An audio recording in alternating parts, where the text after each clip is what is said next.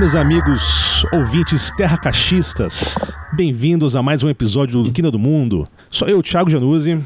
Estou aqui com meus amigos André Gomes. E aí, galera? Hoje é sério, hein? Hoje é sério, Paulo Jabardo. Como é que vocês sabem que nós não somos reptilianos falando do futuro, hein? Cara, é uma boa pergunta. Eu, eu me fiz essa, essa pergunta no banho ontem. Você se fez é. essa pergunta no banho ontem, cara? Não, não fiz, não. Mas como é uma teoria da conspiração, talvez. Devia ter feito, né? De, devia ter feito. Eu, eu, fiz outras coisas que é, provavelmente Vamos passar para Vamos passar pro próximo, né? Bom, como vocês viram aí no título, hoje a gente vai conversar sobre teorias da conspiração, né? Aí você se pergunta, porra, mas já não conversaram sobre isso, né? A gente teve episódio do QAnon, ufologia falando bastante sobre isso, o primeiro episódio, Terra Plana. Então, qual que é a grande diferença, eu acho, desse, desse episódio, né? Eu acho que tem várias pequenas teorias que não mereciam um episódio só para elas, né? Que a gente vai pensar. E também a gente vai falar sobre teorias da conspiração de uma maneira mais geral, né? O que que são, de onde vem, do que se alimentam, como se reproduzem e coisas do tipo. Discutir o fenômeno em si, né? Exatamente. Primeira coisa, né? Conspiração. Se você for lá no dicionário, tá? O que, que quer dizer conspiração? Tá? Ação de construir um plano que prejudica alguém, geralmente um governante ou uma pessoa poderosa. É maquinação. Porra, isso aí, na boa, cara. A gente, tá, a gente vive no Brasil, né? E e essa é a realidade, né? Isso é o. Tá todo mundo fazendo isso o tempo todo. Exatamente. Não, e você pega qualquer processo político, então, basicamente é uma conspiração, né? A, a origem da palavra é com, que é fazer algo junto, né? O prefixo com, inspirar e respirar. Ou seja, é tudo que a gente não pode fazer na pandemia, respirar junto, né? Mas... Beleza, então qual é a diferença de uma conspiração e de uma teoria da conspiração? É, essa é uma pergunta meio chave, né? A teoria da conspiração entra algo. Você tem um agente misterioso, nunca é claro quem que é o cara, assim. Os caras dão nome, não sei o quê. Ele age na sombra, ou seja, não é um cara assim abertamente fazendo, não tem nada. E é responsável por algum evento que não é explicado. Uhum. Tá? Então não é assim, é, é, Temer conspirou com o Cunha para derrubar a, a Dilma. Isso aí não, é, você pode discutir até que ponto, se é justo, se é justo, mas cara, foi isso, uhum. né? Não tem muito aí o que dizer. Se foi legal, foi legal, isso aí são os 500, mas assim, os dois conspiraram para derrubar a Dilma. Certo. Certo. Agora, por outro lado, você tem coisas do tipo: é, o homem não esteve na Lua. Uhum. Né? Concordo, isso é um fato, né? Isso é um fato.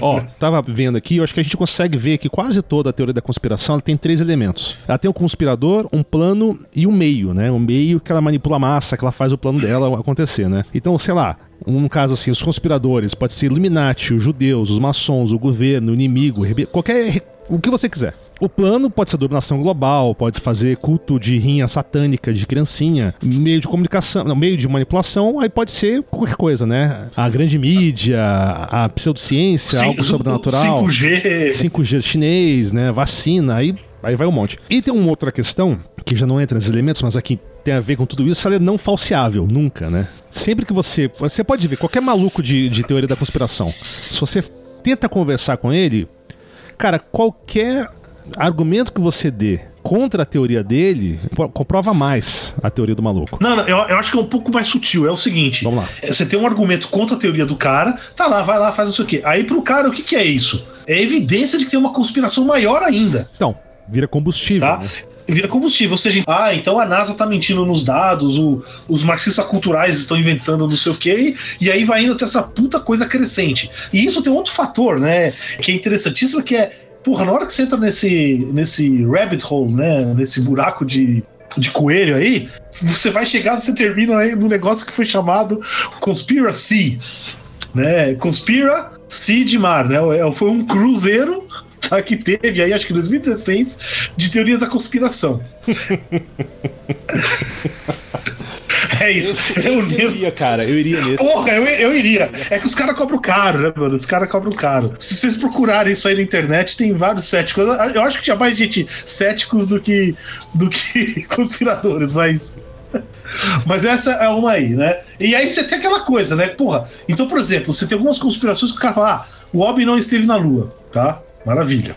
Aí tem outro que fala: olha, é, a gente tem o puta do programa espacial, temos bases secretas na Lua e em Marte. Com teletransporte, Check. hein? Com teletransporte. Check. Ah, tá. E aí, como é que fica? A gente não esteve na Lua, mas teve no seu. Né? E, e, esse, e esse da Lua, eu vou te falar, cara, é uma bem comum. Eu fiquei chocado quando. Eu achava que era uma coisa meio bizarra, mesmo minha avó, minha avó falando isso, né, quando eu era criança. Né? E achar, sei lá, é, é, é coisa do pessoal mais velho aí tudo. Não, eu conheço vários professores da escola politécnica da USP que acham que o homem não esteve na Lua. Não é um, não é dois, tá?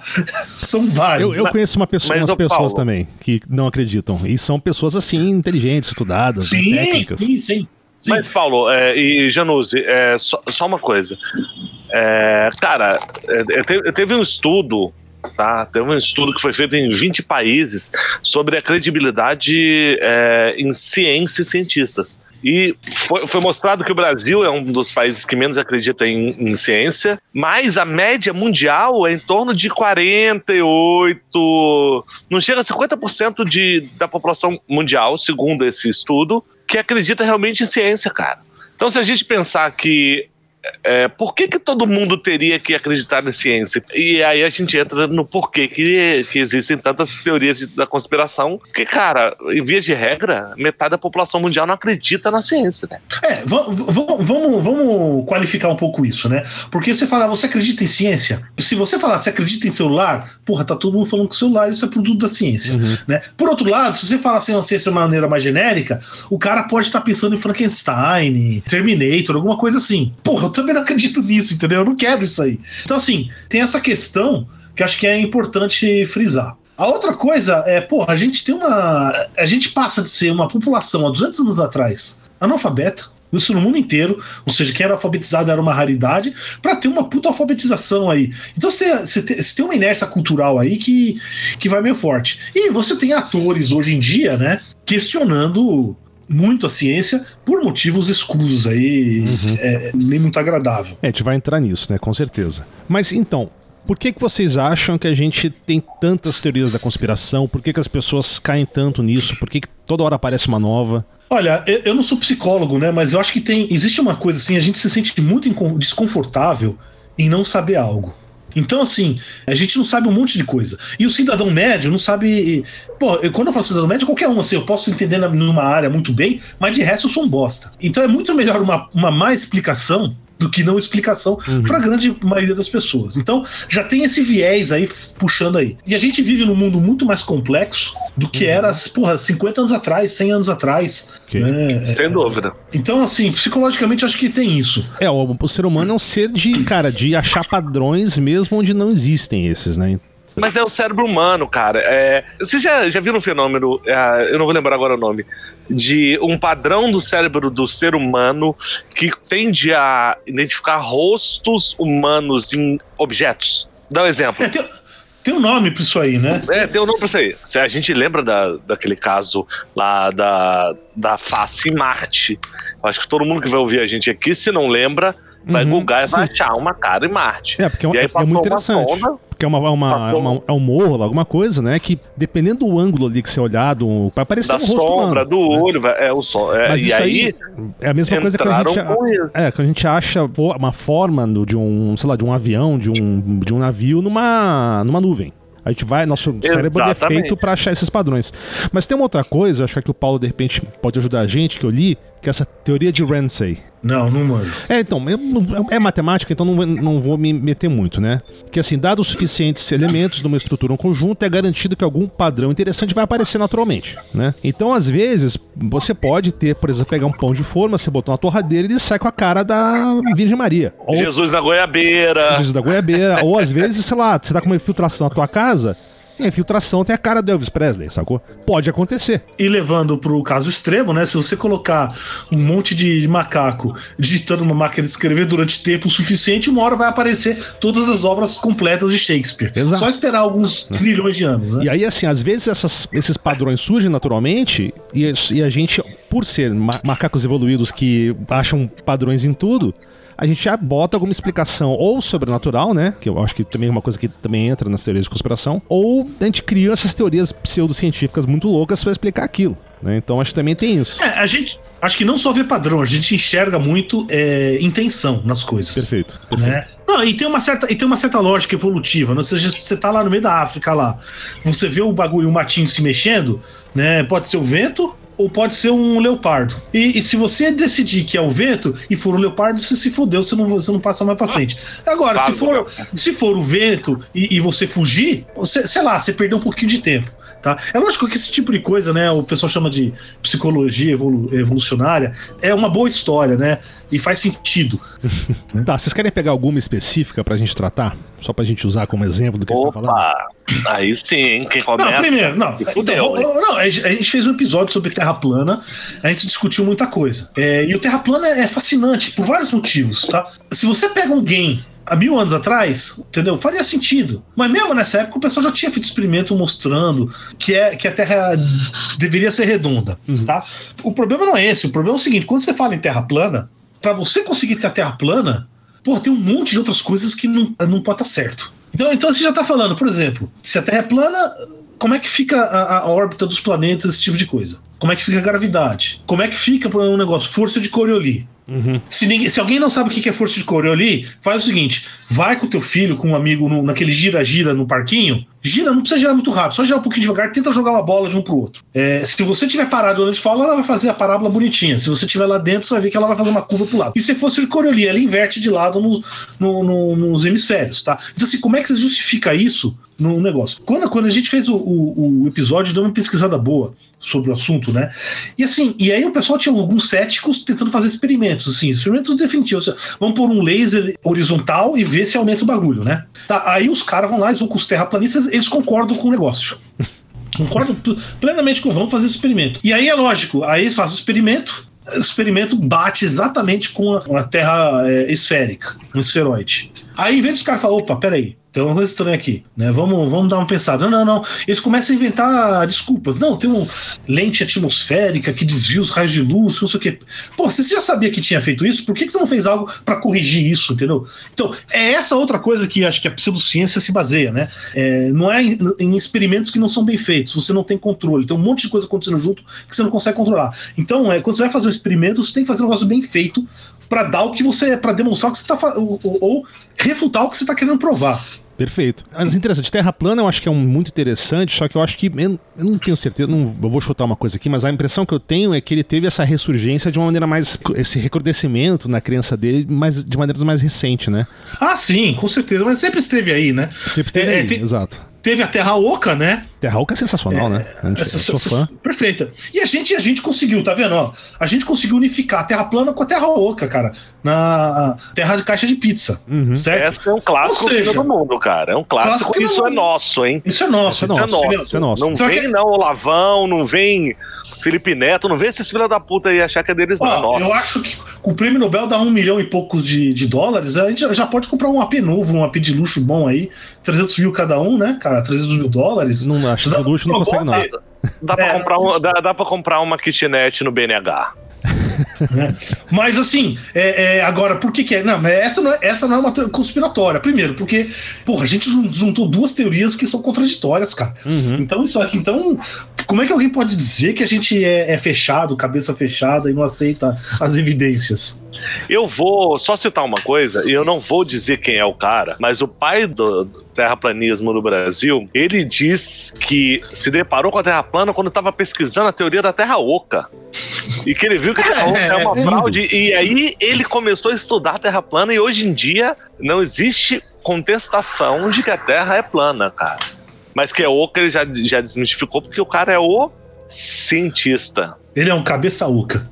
O oca é só a cabeça dele. Cabeça plana. Mas então, cara, a gente pega a Terra plana, a Terra oca. A Terra oca é engraçado que é um pouco mais antigo, né? Você tem, no século XIX, teve muita é. pesquisa Sim, em cima e, disso. E aí tem o livro lá, o livro do, do Júlio Verne, né? Uhum. Que popularizou essa teoria aí que é um livro de ficção, tá? Ele livro de ficção.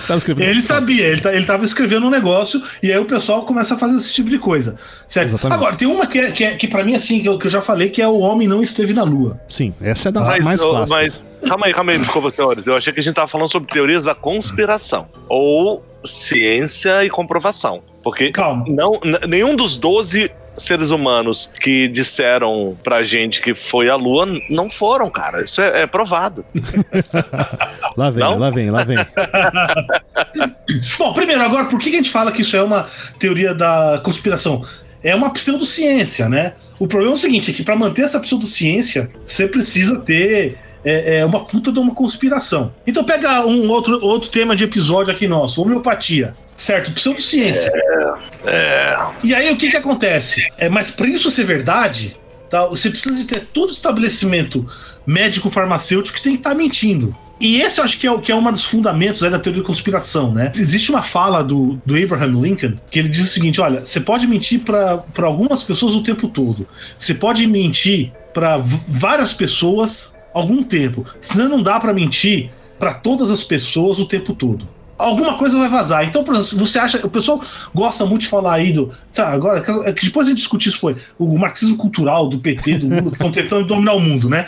Porra, mano, você acha que vai ter um cara que ia quebrar isso aí e começar a falar? E se os caras são tão poderosos, como é que eles, eles saíram do governo tão mansinhos e com, com o rabo entre as pernas? É, né? Paulo, mas é isso que nem no, na questão do, do projeto Apolo, né? Alguém, não vou não saber quem foi fez isso, mas fizeram uma conta já assim bem, bem detalhada do número de pessoas envolvidas diretamente com o processo, com o projeto, né? E quanto é sairia? Coisa de 200 mil, é coisa de mais, 200 mil pessoas. Mais. E quanto você sairia para você calar a boca de todas essas pessoas e dos descendentes delas e não sei o que e tal, tal. Aí fizeram toda a conta lá. Sairia mais caro do que de fato mandar o homem pra lua. Não, mas, não, mas, é, mas aí não é dinheiro. Mas não é dinheiro aqui, cara. Vamos contextualizar. Tá? Os russos comprovadamente enviaram a União Soviética, né? Enviaram o primeiro homem para o espaço, primeiro macaco, primeiro animal, primeira mulher, primeiro tudo.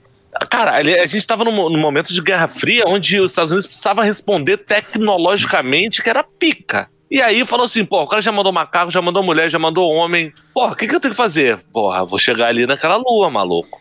É, os russos mandaram o cachorro. Quem mandou macaco foram os americanos. Ah, porra, desculpa aí. E você sabe que tem teoria da conspiração em cima disso também, né? Porque Yuri Gagarin, teoricamente, foi o primeiro homem que foi pro espaço, né? Aí tem as teorias da conspiração que foi o primeiro homem que sobreviveu.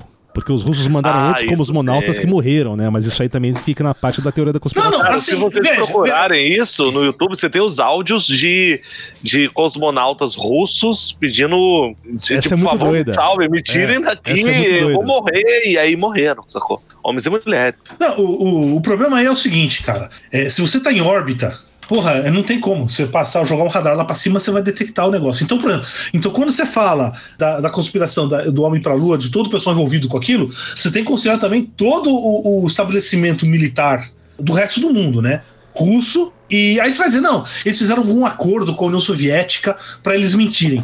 Beleza, cara, a União Soviética acabou. Você acha que alguém não ia tentar liberar essa informação para tirar uma grana? Tá bom, agora me responde uma coisa, Paulo. Por que, que apenas 12 pessoas é, pisaram na Lua, os 12 eram americanos. Porque nenhuma outra nação se interessou em pisar na Lua para botar a bandeirinha do lado, do lado da bandeira, tipo, chuta, mijar em cima da bandeira americana e colocar uma, uma, outra bandeira na Lua. Por que, nenhuma outra nação se interessou? André, primeiro... Não, se, a Rússia se interessou. Não, calma, ah, só, só, uma coisa. Se não você, foi? Só uma coisa, se você for mijar na Lua, sabe, seu pau vai congelar e cair. Só pra avisar, deixar claro, né?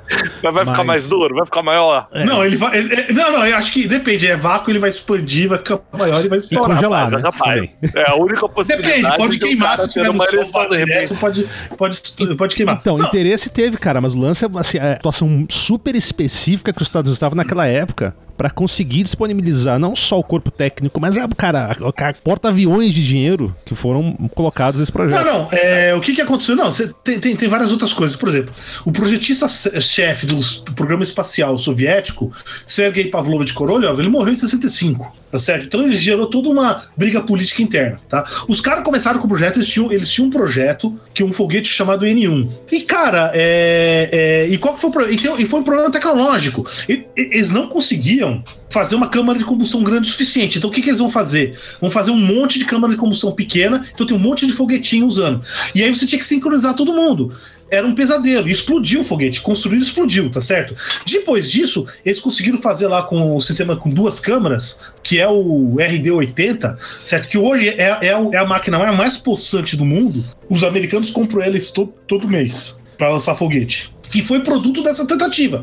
Só que a partir do momento que os americanos chegaram lá, perderam a corrida. Você sabe que o que os russos fizeram um, um ano depois? É um negócio até meio impressionante. Eles lançaram uma sonda robótica para a Lua. Ela foi para a Lua, explorou um pouquinho e voltou trazendo é, é, coisas lá da, da, da Lua, é, amostras da Lua. É, é, um negócio impressionante. Meu, aí o que, que acontece? Para que, que serve para a Lua?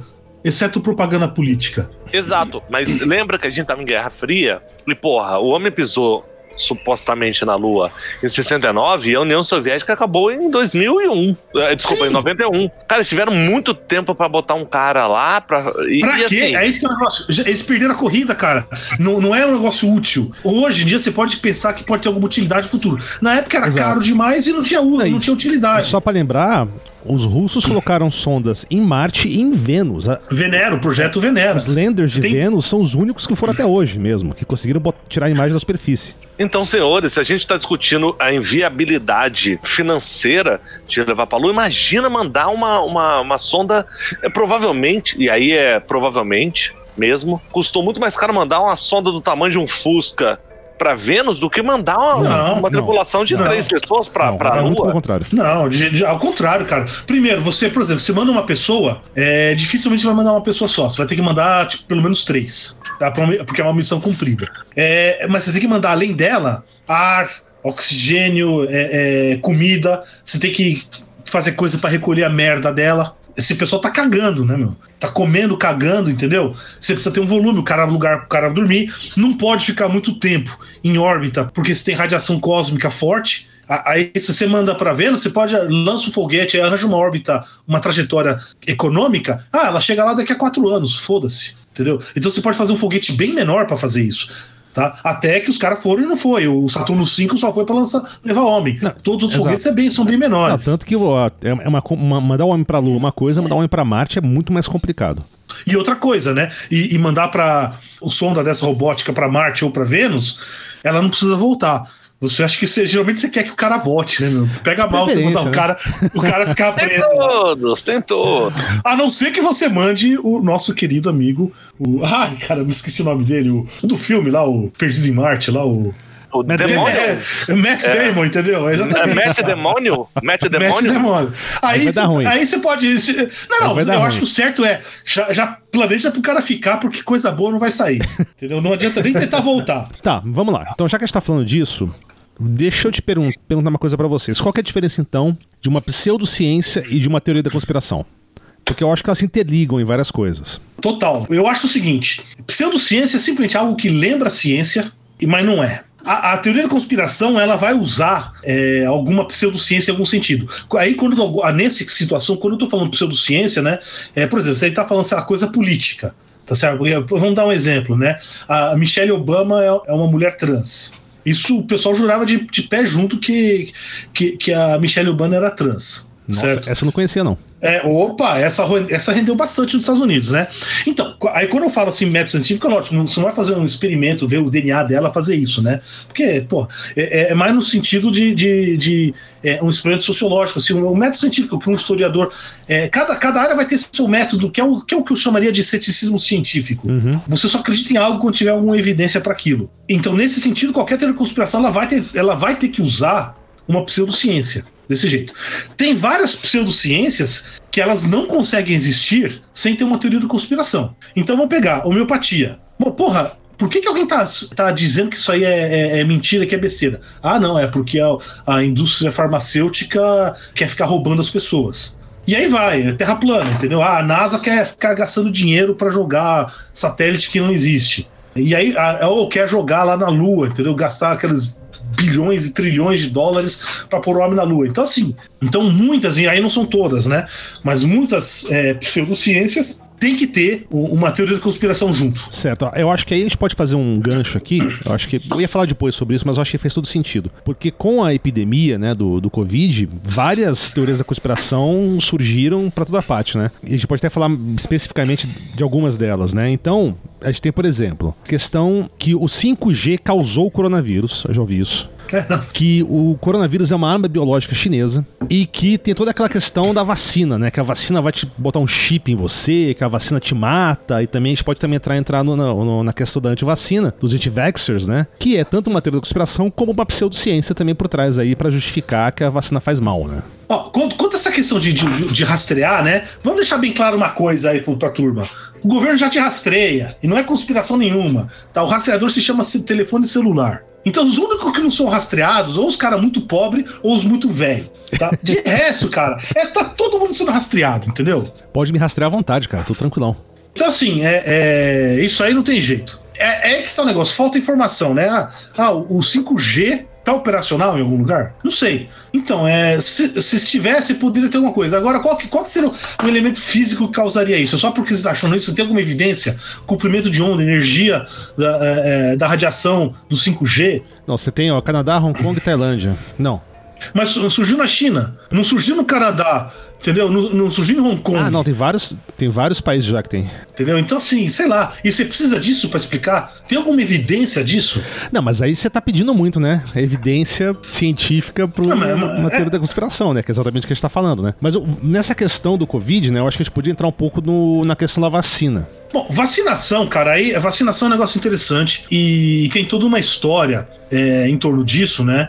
Que começa muito forte nos anos 90. A história da, da, da, da vacinação, ela começa na verdade, já tinha um monte de, de, de gente que estava é, associando. Um monte não, algumas pessoas estavam associando a vacinação ao. Autismo, né? Ao autismo, tá certo? E aí chega um cara, um médico é, inglês, do Reino Unido, não sei de onde, né? Mas isso a gente precisa ter um episódio, né? O que, que é Reino Unido, Ilhas Britânicas. Ah, isso... isso... dá um episódio aí de, de, de Quina do Mundo, né? Mas tudo Ilhas Falcon! Não, isso é. Aí, isso aí, aí a briga é mais feia, mas tudo bem. É, mas aí a gente tem que chamar o argentino para falar sobre isso.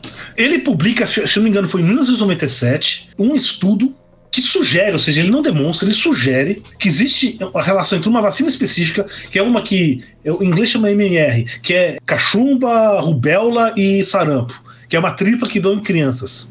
E é, autismo. E um paper que foi, depois de ter revisão de pares, também viu que realmente não é bem por aí, né? O negócio não... não, não, não, não, não. Ele é fractalmente fraudulento. Ele não é. Ele, são vários erros, né? Então, assim, a, o primeiro erro é o seguinte: ele estava desenvolvendo uma vacina concorrente com essa aí. Ah. Essa foi a primeira tá. coisa, tá certo? Tá, ele não, não, não, não, tem problema. Novamente, isso não tem problema. O cara tem que, o cara tem que avisar. Não, mas já, tínhamos, já, já, temos a motivação, cara. Hum. Pensando aqui num.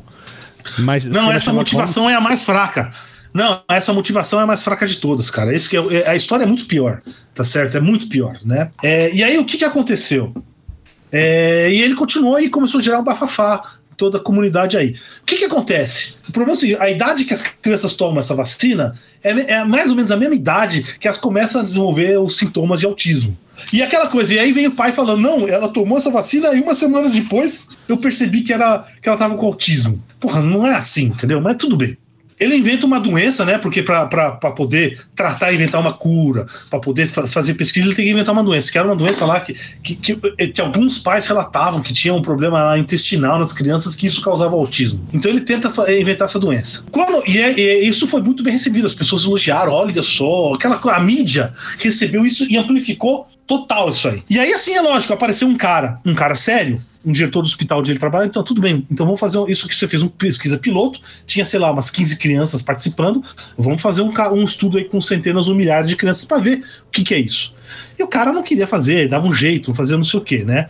Tá? Enquanto isso, ele tentava, ele tentava achar alguma coisa, alguma evidência bioquímica do, do, negócio, né? E nisso é outra coisa, se ele chegou a abusar das crianças, não, não é abuso sexual, é mais assim, a criança tá normal, é só autista, ah, vamos enfiar essa, essa puta dessa sonda que metade das crianças que faz isso morre ou tem problemas sérios para tentar achar uma coisa que, é, que, é, que ninguém sabia que existia. É, aí o pessoal começa a analisar os resultados, entendeu? Então, primeiro, a amostra era tipo, acho que era 12 crianças. E aí, ele já, aí o pessoal começa a ver assim: olha, do pessoal que dizia que não tinha problema nenhum, ele cortava do estudo. Então começa a manipular é, os dados. E aí que o, que, o, que o artigo é retratado, vários dos coautores saem do artigo e ele é retratado na The Lancet, que é uma das revistas importantes aí de medicina. Bom, continuando essa história, porque isso é, é, é assim. É, depois eu vou, vou passar para vocês um link aí de, um, de um, uma recomendação minha, é um, é um documentáriozinho falando a respeito disso, né? Boa. Continuando isso, né? Eles vão descobrindo um monte de problema. Então aí, aí eu tinha um, um, jornalista, ele começa a pesquisar da BBC, alguma coisa assim, coisa.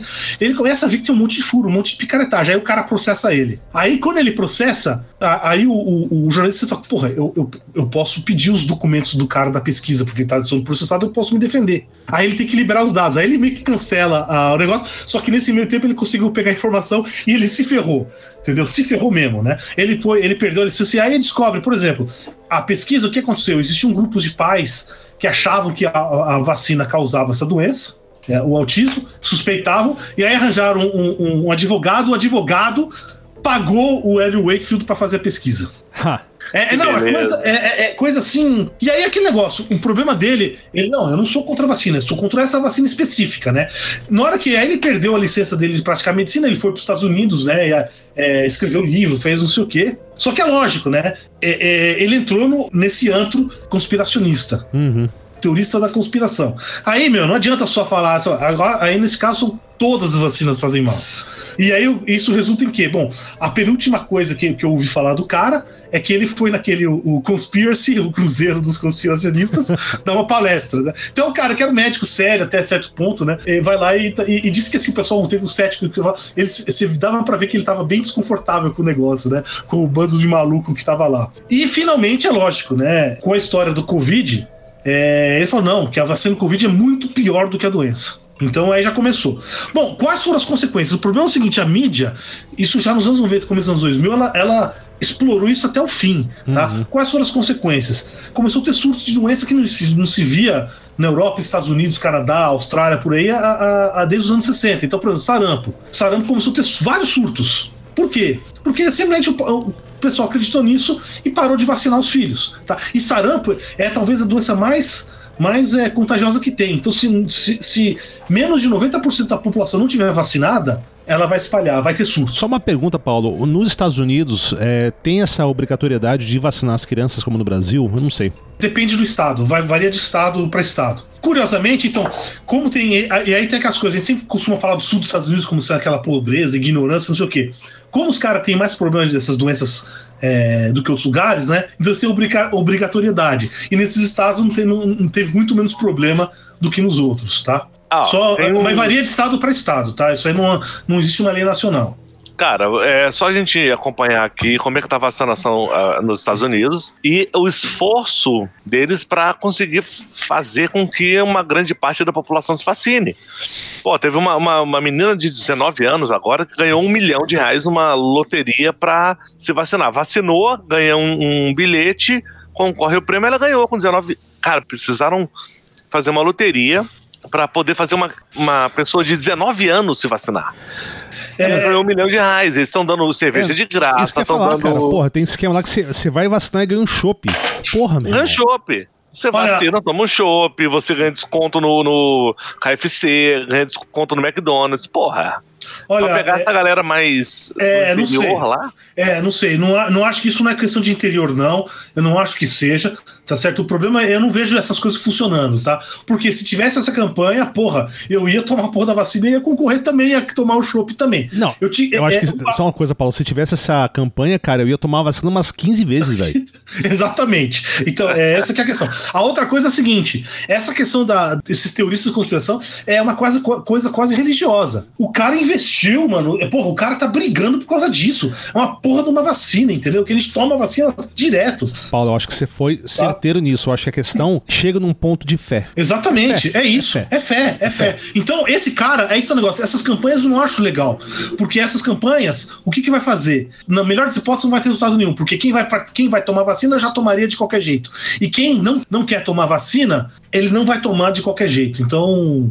Mesmo você vai com querer. um bilhão de É, reais, exatamente. mesmo com o frango frito na mesa. Eu acho que no máximo, cara, você vai pegar Sei, aquela cara. população que estaria na dúvida uma- ali, né? Tá na dúvida, né? É. Mas por outro lado, você vai ter gente que, em outras vacinações, que tomariam a vacina normalmente. Ah, vai esporrar. Vou, só vou esperar os caras darem um prêmio aí pra eu tomar vacina. Não, né? e outra coisa, e eu acho que aí volta o que a gente falou antes. Pra aquele cara que já é um doido com a teoria da conspiração, isso aí é mais uma prova que o governo tá querendo forçar essa Exatamente. vacina que vai me chipar aí, que eu vou me fuder, que vai, vão me monitorar com 5G na bunda, não sei. É.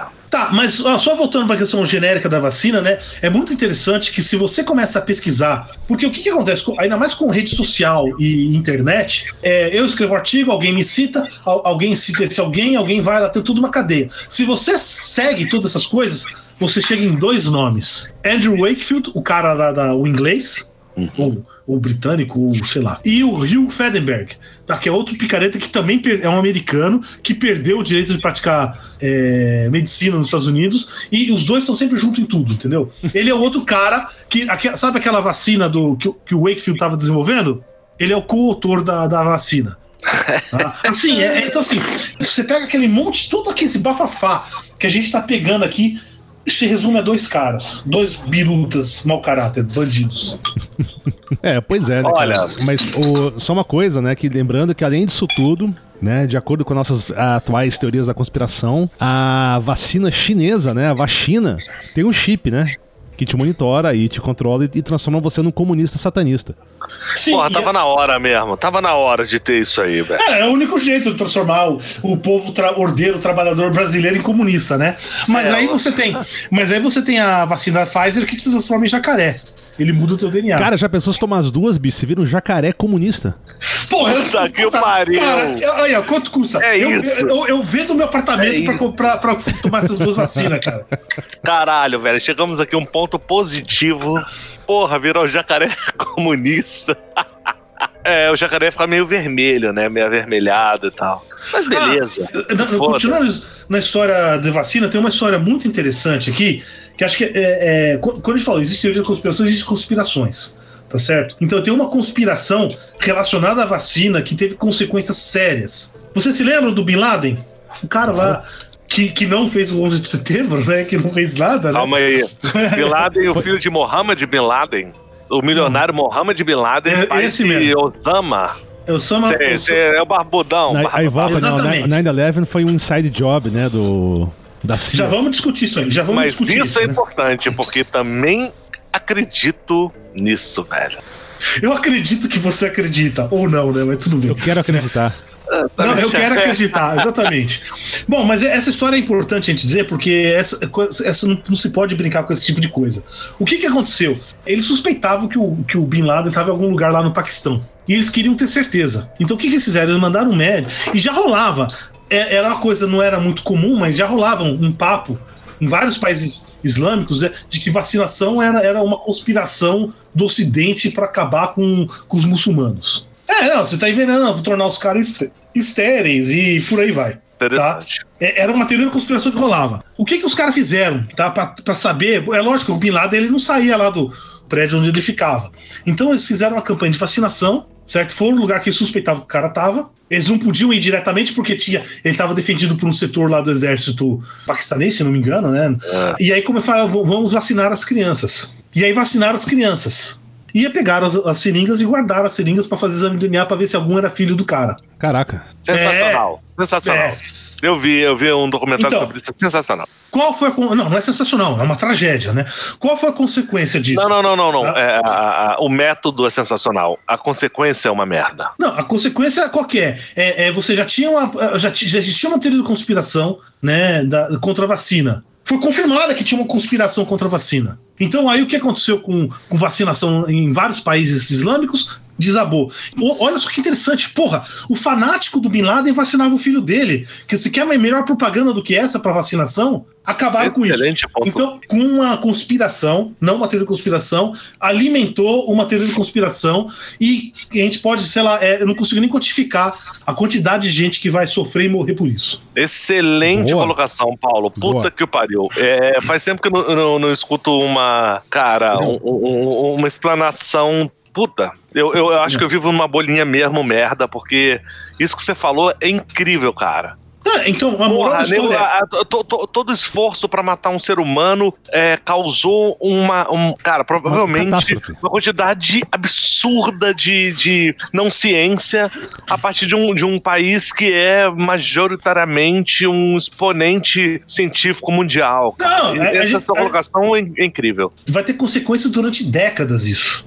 Décadas de consequências, tá certo? Por causa não é, de um não- cara. Por causa de um. Tentar matar o cara. E entendeu? lembrando que a gente tá falando de, de mortandade infantil, viu? É, é, é, é matar criança. Estamos dispostos a matar criança pra, pra capturar o cara. É, mas cara, mas aí também volta a, te- a teoria da conspiração, né? Na verdade, o Bin Laden não morreu, né? Ele tá vivo. Assim, Calma aí. Assim como o Hitler também não morreu, ele só ficou anos na Argentina. Não, ele tá com Elvis agora. Então os Não, mas três o lá vão fazer um trio é, mariachi, porra. Estão os três no México agora. Mas o, o Hitler não tá na Lua, cara? Na face oculta da Lua? Cara, isso aí é outra, é outra teoria, né? A dele é que ele teve uma Essa- vida, ele teve uma vida pacata na Argentina e morreu de velho. Agora vamos falar sobre Não, isso. mas a teoria certa é que eles conseguiram, fizeram um V2 modificado, ele foi pro lado culto da Lua e eles estão esperando pra pra voltar e invadir ah, o mundo de novo. Tá, vamos fa- fazer o seguinte, senhores. Eu tenho aqui é, uma lista de teorias da conspiração que eu gosto, que eu acompanho, que eu Opa! já gastei horas e eu tenho a minha preferida. Então, assim, uma teoria da conspiração que eu gosto de perder tempo com ela é a chegada do Homem-Lua, que a gente já comentou. Uma outra é sobre Elvis, Elvis não morreu. O World Trade Center eu já perdi dias, ou ganhei dias, é, vendo. Eu não vou dizer que estudei, porque é, acompanhar relatos e vídeos é, não é estudo, né? No, no meu caso. Não, é lógico que é, cara. Estudar hoje na internet é acompanhar relatos da internet. É, ou cara. seja, Pô, é a definição, é mano. o mais raso entendeu? do mais raso do mais raso. Isso é o que Vamos lá. move a internet, cara. É isso. Pacto com o diabo da Xuxa, porra. Isso aí foi minha, minha adolescência, hein, cara. Você tem, você tem aí o, a Xuxa e o pacto do diabo que ela fez. E as Paquitas também tinham? Não, as Paquitas eram só. Eram Ah. vítimas da, da, da Xuxa. Eram vítimas. E, mas a, a principal, que eu mais me interesso, a que eu acho que, mano, essa aqui é verdade, não é teoria e não é conspiração, é a morte de Paul McCartney. Essa a gente vai ter que Ele, conversar mo- sobre. ele morreu, cara? Porra, ele morreu faz muito Essa- tempo. Esse Essa senhor. teoria aí é. Esse senhor, esse senhor que existe aí não é, não é Paul. Cara, eu escuto desde a adolescência esse, esse papo aí, velho. Não, mas Essa isso é verdade. Não, cara. Não, John Lennon e o resto do, do grupo, eles fizeram questão de deixar os vestígios e a gente conversa sobre isso.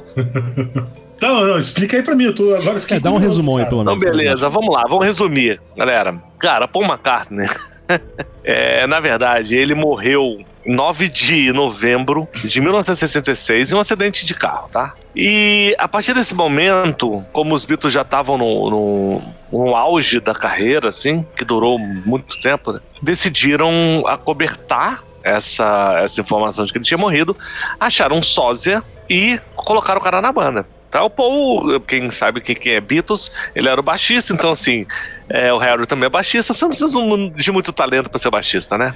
Pra ser Me baixista de verdade, você precisa de um puta de um baixista. bem, É, então. Mas vamos lá, né? E aí ele morreu. E aí assumiram, é, colocaram outra pessoa no lugar, porque a banda tem que continuar o show, must go on. Então, Porra, eu preciso, eu preciso pegar meu, meu baixo, Harry, cara. pô, tu ganhou esse baixo aí, tu deu pra ele, ele não faz porra nenhuma com aquilo, você tem que pegar de volta. E é interessante, e aí vai pros, pro, pro nosso site depois, que durante os anos, eh, os outros integrantes da banda, eles, nas capas dos discos, eles foram dando eh, dicas, né? De que realmente o Paul tinha morrido. Então, o primeiro, eh, a primeira capa que foi o Revolver deles, cara, aparece uma mão aberta sobre a cabeça do Paul, uma maneira de abençoar as pessoas que morrem. E foi a primeira vez nos discos dos Beatles que, em vez de foto dos integrantes, eles fizeram Um é, desenho.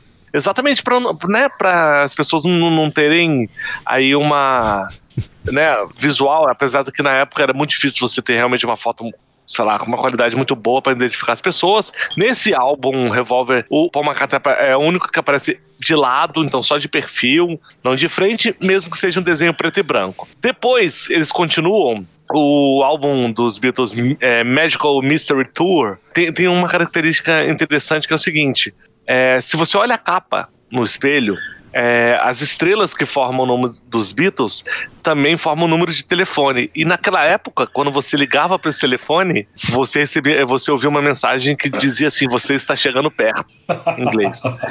Aí vai passando, aí você vai lá pro Yellow Submarine.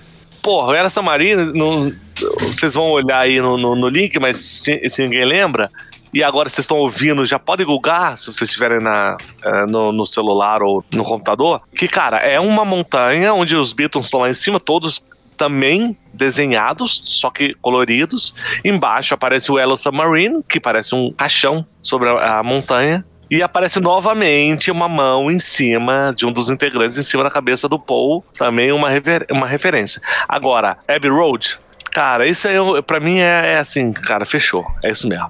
Não sei se vocês lembram, mas assim, são, são os quatro integrantes é, atravessando uma faixa de pedestre lá na, na famosa Abbey Road. E o Paul, ele é o único dos quatro que tá com o passo trocado, tá? Então todos estão com uma perna pra frente, ele tá com uma perna pra trás. Ele tá de olhos fechados, ele tá descalço, tá fumando. E aí existe nessa teoria que é uma representatividade que o John Lennon tá de branco, então ele representaria Deus, Jesus, o Ringo, que tá logo atrás dele de preto como um agente funerário, o Paul, né, de, de terno cinza, tá como o cadáver, e o George como coveiro logo atrás dele.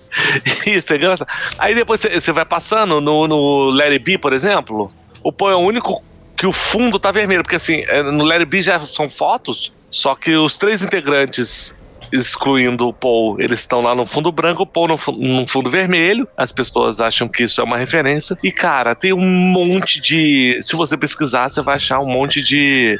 Sei lá, referências dentro das letras das músicas deles que claramente dizem que o Paul não é o Paul. Cara, o pra, Paul morreu. Pra mim, o, o, que eu acho mais impressionante, assim, dessa história toda é que, porra, arranjaram não só um cara que era parecido com o Paul McCartney original, mas, porra, era talentoso pra cacete, meu irmão, porque esse clone do Paul McCartney canta e é um compositor sinistro, não, né? Peraí, peraí, peraí, peraí, talentoso, cara, talentoso, de acordo com o nosso querido Olavão, tá certo? Sabia que a gente... Quem compôs as músicas quem compôs as músicas dos Beatles foi o Adorno. Então não tinha. Eles são analfabetos musicais, cara. Bom. De acordo com o nosso herói Olavão. É, eu vou ter que, cara, eu, eu ouvi essa história que eu não conhecia aí do André, e eu vou ter que confessar aqui, cara. Eu sou um sósia do, do Paulão também, entendeu? Eu, eu, era tão chato, cara, mas. E arranjaram sósia mais chato ainda, que os, que, que os dois aí mataram o original.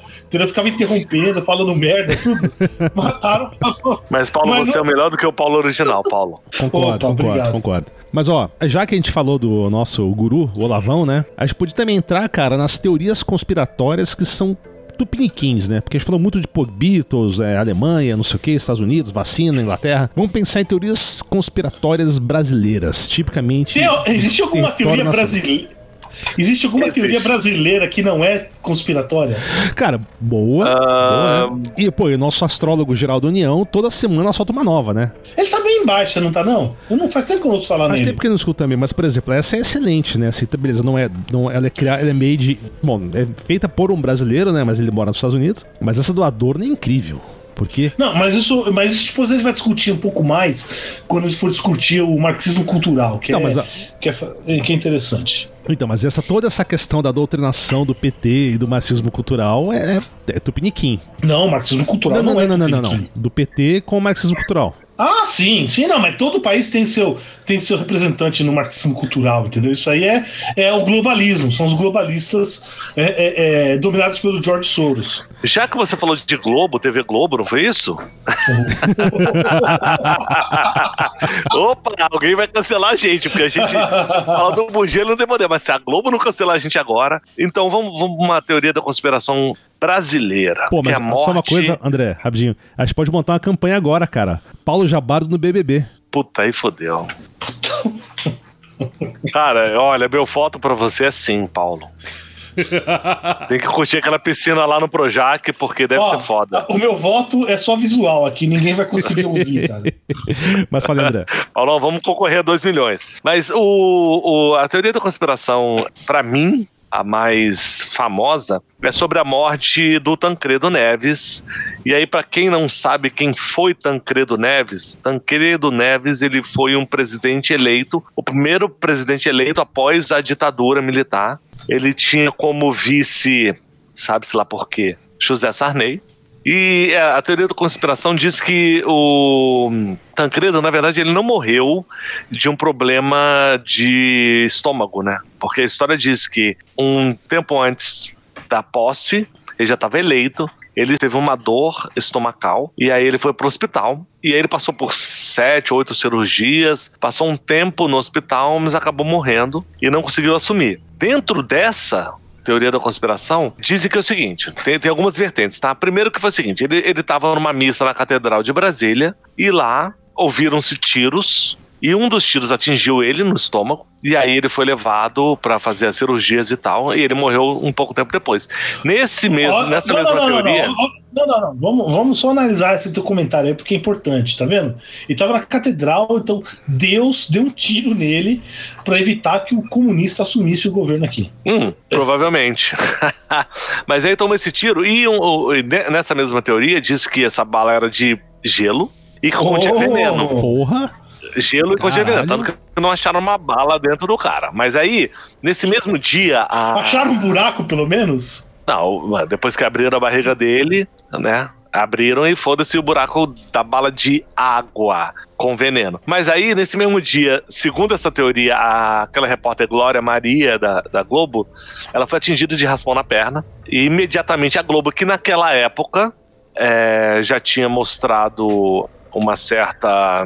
E aí eu vou tentar usar um termo que não nos processe a ponto de perdermos nossas cuecas. Que, entre aspas, apoiava a ditadura, pegou a Glória Maria e mandou ela, e isso aconteceu mesmo, como correspondente lá no Marrocos. Pra ela dar uma isolada, depois ela virou âncora, até hoje ela é contratada da Globo, enfim. Essa é Não, uma teoria. É, Não, É uma a gente, teoria. não, não, não. Vamos deixar claro. A gente não acredita nisso. Não, de Tá jeito certo? nenhum. Então, é isso aí. nenhum. Essa é a teoria da conspiração, tá? Então, Da conspiração. claro. É, é isso aí. A segunda parte é que ele foi envenenado. E aí, por que que essa parte dele ser envenenado é, é muito falada? Porque ele tinha um mordomo chamado João Rosa, que morreu um dia depois do Tancredo. Porra, tem mordomo, cara. Já, já, já, Não, já era sabe quem que é mordomo, mordomo. Não, não, já sabe quem não. matou. Não precisa nem ter morrido. Não, mas, mas o João, ele morreu um dia depois do Tancredo. Isso mostra que eles Queima foram envenenados Queima de arquivo. basicamente na mesma época. Basicamente na mesma época eles foram envenenados. E ele teve exatamente os mesmos sintomas do, do, do Tancredo. Peraí, peraí. Teve. Você tá insinuando que eles tinham um, um um relacionamento? Os dois? Não, os dois trabalhavam. Porra, o mordomo trabalhava na casa dele, servia comida e as coisas todas. Não, mas é, Ele é- tomou é- a copinha eu tô tentando, junto. Eu tô tentando unificar a conspiração gaysista junto com o negócio aí, porra. Olha, Paulo, sem, Aí tem que- é, sem querer, cara, você fez o que muito jornalista que ganha muito dinheiro vendendo livro de história faz história, viu? Mas tudo bem, não vou citar nomes não.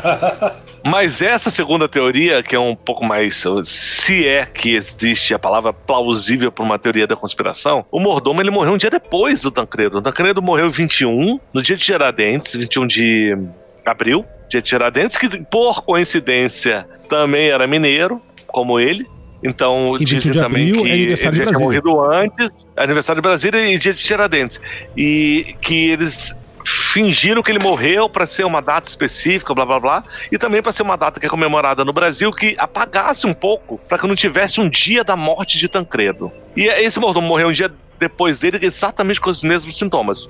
Provavelmente dividiram a sopa naquele dia. Um dia depois começou a passar mal o João Rosa e ele teve problema no estômago, passou por mesma quantidade de, de cirurgias que Tancredo e também morreu da mesma maneira que ele, só que um dia depois, dia 22 de, de abril. Então, essas são as duas vertentes dessa teoria brasileira da conspiração da morte de Tancredo. Por coincidência, teve um, um general da época, que agora eu não vou me recordar, mas vocês vão googar isso, vocês vão encontrar, que depois no Roda Viva, anos depois, falou que naquela é, meses antes da morte do Tancredo, Paulo Maluf tinha ligado para esse general e falou: "Cara, ó, esse cara aí é comunistão, temos que matar e temos que botar o, o Zé Sarney no poder".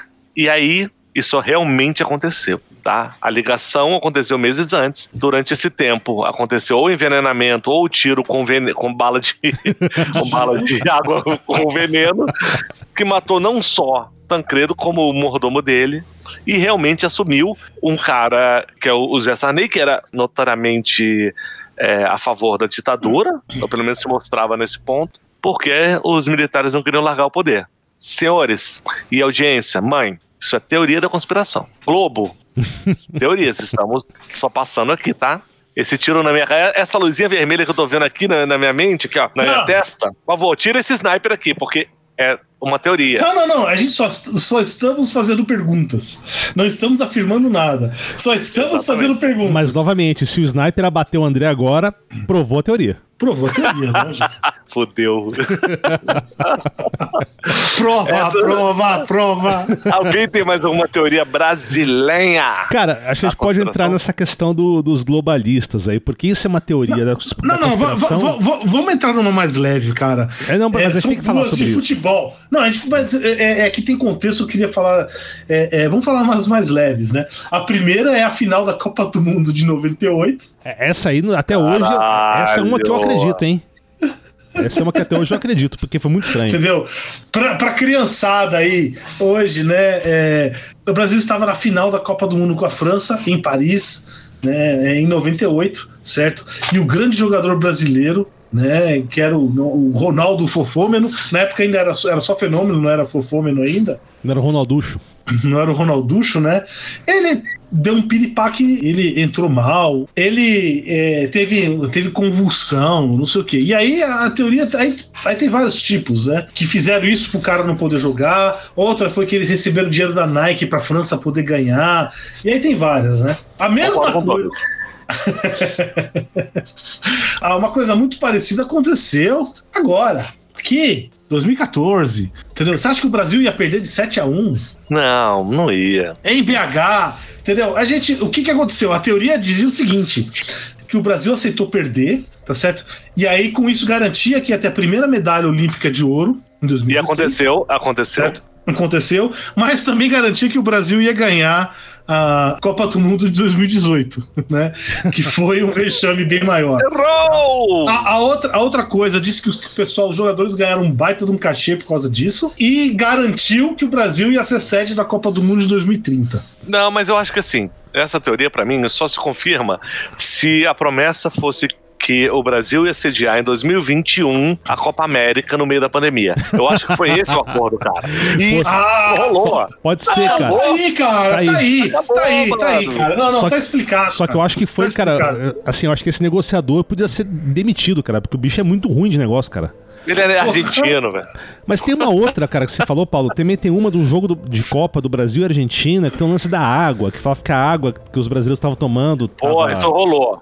Não, mas Não, não, isso, não, isso não. rolou. Isso na teoria, porque Não, o Maradona. rolou, o- os caras admitiram depois. É, né, o Maradona, não sei. ele, É o que depois dizem, teve né? um talk show. Teve, não, isso, isso você pode procurar. Você pode procurar na internet, porque tem na íntegra um talk show é, na Copa de 90. Quando a gente, na semifinal, a gente pegou a Argentina. Não, não o- foi. Foi na oitava de final da Copa de Oitava, oitava, 90. oitava, perdão, é, perdão. é, é. Não, não, é, até, até acho que a música é do Titãs, né? É, em homenagem àquela seleção, né? 22 cavalos no motor e o burro no volante. E o Ronald, que era Sebastião Lazzaroni. É, Sebastião Lazzaroni, exatamente. É, Mas essa história, é, oitavas de final, desculpa, obrigado por ter me corrigido aqui, Paulo. É, a gente pegou a Argentina. Na Argentina, que tinha Canidia E Maradona. e, e o Maradona. E aí tentaram pegar o Maradona no meio de campo, não deram a falta, o Maradona foi lá entregou a esquerda pro Canidia, que fez aquele gol em cima do Tafarel! Tafarel! E aí, o branco, jogador meio de campo, que depois brilhou em 94, não, era, era 94 lateral com aquele esquerdo. golaço. É, lateral esquerdo. Era lateral esquerdo, grande lateral esquerdo, excelente batedor de falta. tricolor foda. Ele já seguiu uns três aí, uns três jornalistas com as bicudas que ele davam, segundo uma outra teoria da conspiração. Que ele, falou, matou. cara, A outra teoria é que ele matou o cara da Escócia, É, lá, o matou escocês. um, um escocês, cegou uns outros dois e tal, que ele tomou uma água lá, pela, né?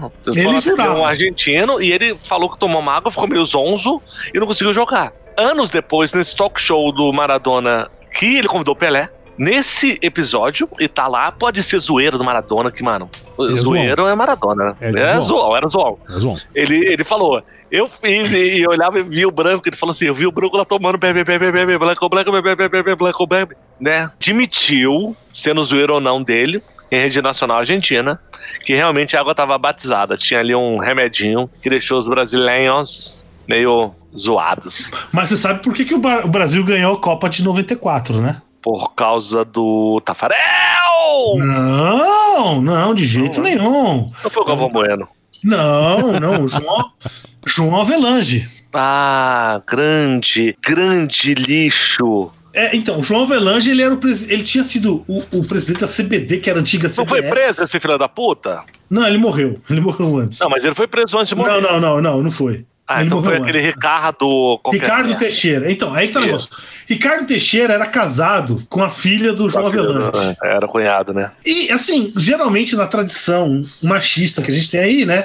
O nome que devia ser o, o filho do, do Ricardo Teixeira seria Teixeira, né? Mas ele colocou o sobrenome principal lá de Avelange. E aí, como, como um agradecimento, o João Avelange prometeu uma Copa do Mundo para o Brasil. Nossa, isso Tá. por causa de um casório? Por causa do nome, porque o nome do o João Avelange não tinha filho, o nome ia morrer com ele. Um belga é, é, tradicional, não sei o que, ele, ele, ele não queria que o nome dele morresse. E aí o que, que aconteceu, né? Lembra aquela vez, assim, por exemplo, em 90, o Maradona estava bem, mas estava assim. Em 94, o Maradona estava em estado de graça. Aí o que, que eles fizeram? Inventaram que o Maradona estava com tava cheirado com cocaína e baniram ele da Copa do Mundo. E aí a Argentina perdeu o jogo, que eu acho, na minha opinião, é o melhor jogo de futebol que eu já assisti numa Copa do Mundo. Argentina e Romênia. Acho que terminou 3 a 3 aí a Romênia ganhou nos, nos pênaltis. Um golaço do romeno. Jorge Raj. Ih, o Raj, o Raj.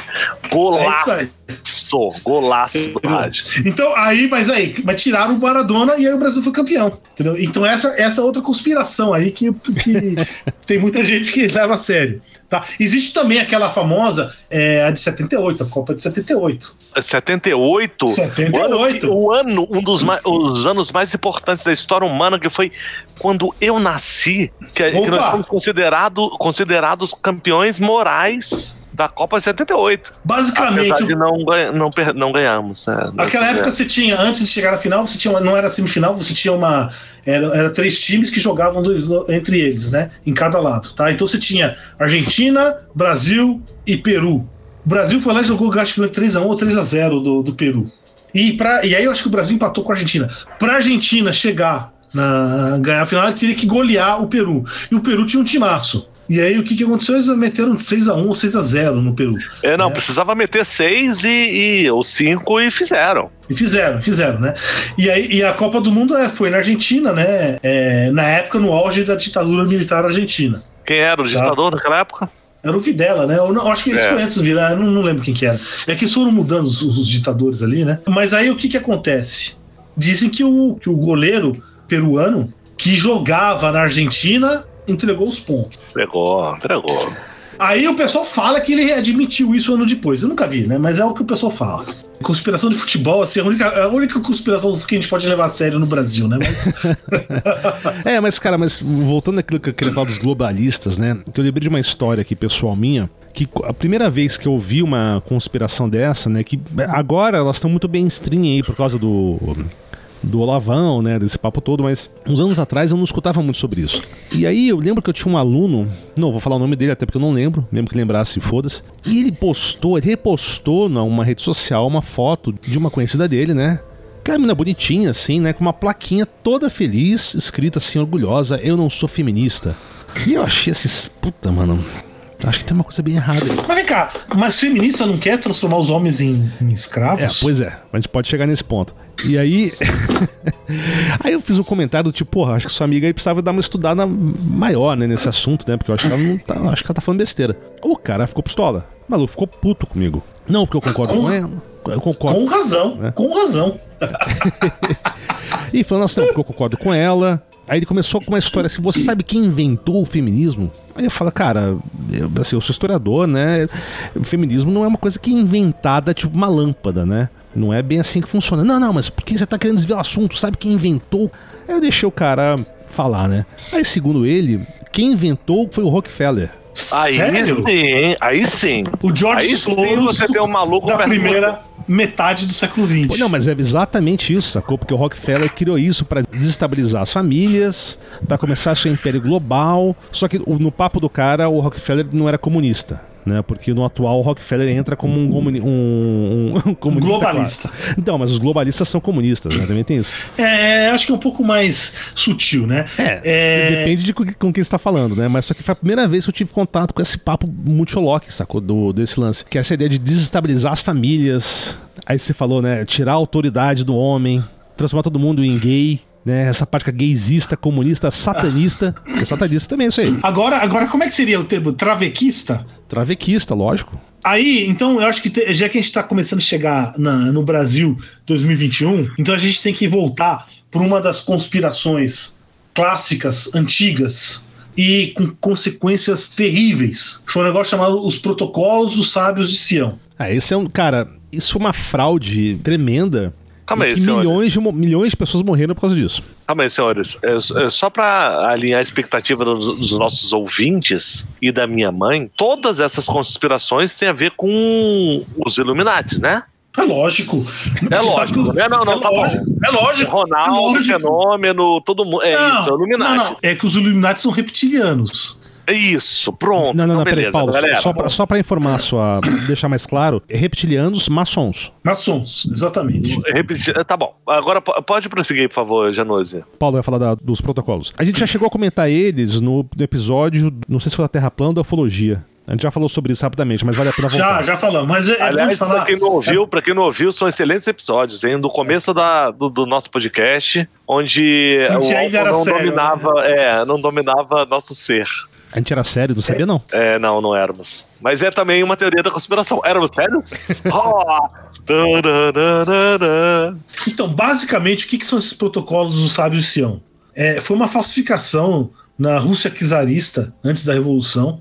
É, a gente está falando final do século XIX, começo do século XX, onde eles diziam que tinha um documento, e aí você se procurar na internet, você acha esse documento, que era meio que um protocolo ali, que era uma conspiração entre judeus e maçons para dominar o mundo, a partir da destruição do mundo ocidental. Então vamos destruir o mundo ocidental e aí a gente vai dominar o negócio. Com a Revolução Russa, e a gente sabe que vários dos expoentes da Revolução Russa, alguns deles eram, eram judeus, né? Isso foi usado como propaganda fascista anticomunista. Então se começou a fazer esse paralelo aí do- dos judeus maçons comunistas. Então você pega na Espanha, por exemplo, na- nos anos 30, na, na, durante a Guerra Civil, eles falavam é, que o comunismo era uma, uma conspiração bolchevique judaica Uhum. e coisas desse tipo, tá? Então isso foi, novamente, não foi só isso, mas isso foi algo que alimentou muito os nazistas a perseguir os judeus. Bom, a consequência direta ou praticamente direta disso foi o, o Holocausto. O, interessante disso é o seguinte: é o tal do marxismo cultural.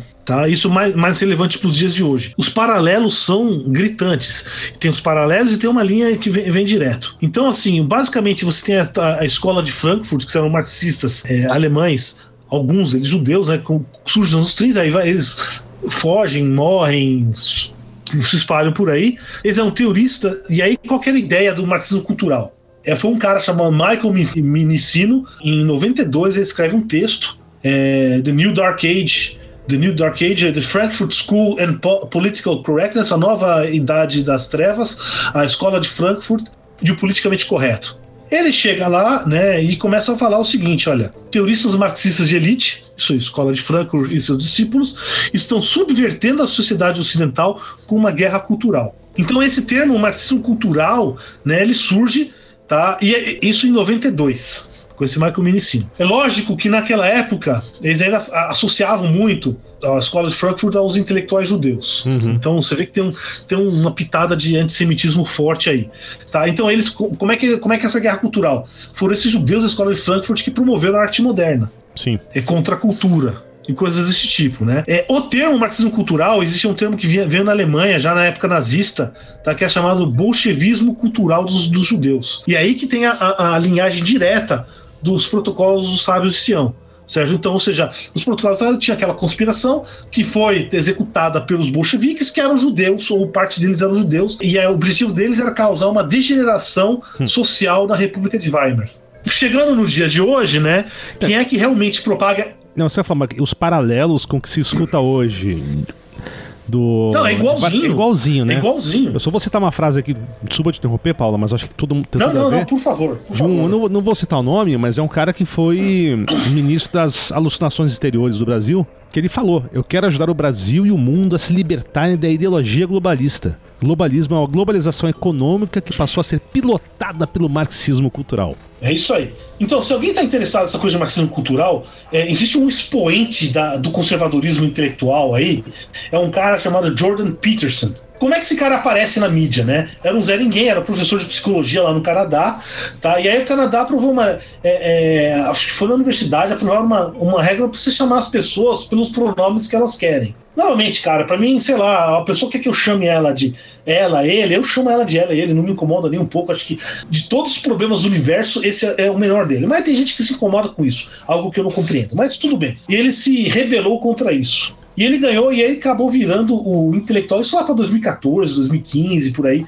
É, depois de 2016, assim, que ele vira o grande expoente intelectual do Ocidente. E aí ele começa a chamar qualquer coisa, ele começa a definir essas coisas como esse politicamente correto como é, marxismo cultural. E aí que explode esse termo, vai para tudo quanto é canto. É interessante, em 2019 tem um debate entre esse. Eu vou, vou passar o link aqui, tem, com legenda em português, tá? Entre Jordan Peterson e o intelectual é, marxista que é o Slavoj Zizek. Uhum, é uma delícia é uma delícia, entendeu? É, o Zizek é meio maluco, mas é, é, eu gosto dele. O interessante nesse debate é o seguinte: Jordan Peterson foi falar de marxismo cultural, e aí o que, que ele fez para se preparar? Leu o Manifesto Comunista. tá? Nem um Gramsci, é, é, né? Leu, leu, leu direto isso, né? Tudo bem. Exatamente, que é um, é um texto que foi de 48, quando teve as revoluções na Europa em 48. É um texto político, ou seja, não é um, não é um texto intelectual e é curtinho, tem essas 30 páginas, 20 páginas, né? Ou seja, por outro lado, né, o, o Zizek, cara, acho que ele leu tudo o que o, o Jordan Peterson escreveu. Todos esse, ele, cara, ele conhecia assim tudo que o cara fez. Você vê assim, o cara, o negócio dele é discutir. E cara, foi constrangedor, constrangedor. Massacre. Num dado, foi, num dado momento, né, o, ele tá falando marxismo cultural, marxismo cultural, isso aqui, o, o, o Zizek fala: "Me dá o nome de um marxista". Me dá o nome de um marxista. O cara não consegue dar o nome de um marxista, entendeu? Foi assim, algo. Quem tiver interessado com isso, esse cara aí, aí por exemplo, tem outro cara americano, é, é um completo imbecil, né? Mas é, ele tem uma qualidade, ele fala muito rápido. Então, o que ele fala em um minuto vai, vai levar você, tipo, uns três anos para refutar, entendeu? Porque. Que é o Ben Shapiro. É outro cara aí e aí a gente chega aqui no Brasil, novamente, o que tem a ver? A gente tem aqui o pessoal falando o tempo todo de marxismo cultural levando em conta aquela, aquela história que a gente contou antes, da, do DNA desse termo marxismo cultural, né? Eu até concordo. Por exemplo, o Jordan Peterson é um ignorante. Ele gostou do termo marxismo cultural. Ah, falou, ah, essa igualdade de gêneros, não sei o quê, é a frescura, vou chamar de marxismo e acabou. Tá certo? Ele gostou do termo, então acho que ele não tem, não tem profundidade. Mas aí a gente tem o nosso querido Olavão, Pô, o Lavão é certo. foda, hein? O Lavão que é nosso herói, cara. É o nosso herói aqui. É um cara que consegue juntar George Soros, União Europeia, OEA, Rockefeller, Exatamente. Adorno, Terra plana. E é isso. Tribalista. Cultural, Tribalistas, né? quando, astrologia. Quando o, o Lavão fala que o Adorno escreveu as músicas dos Beatles, o que, que ele está dizendo? Né? Ele, ele não, primeiro, merda. Primeiro que. Primeiro é merda. Não, primeiro que ele é um astrônomo mesmo, cara, porque ele consegue tirar informações do além.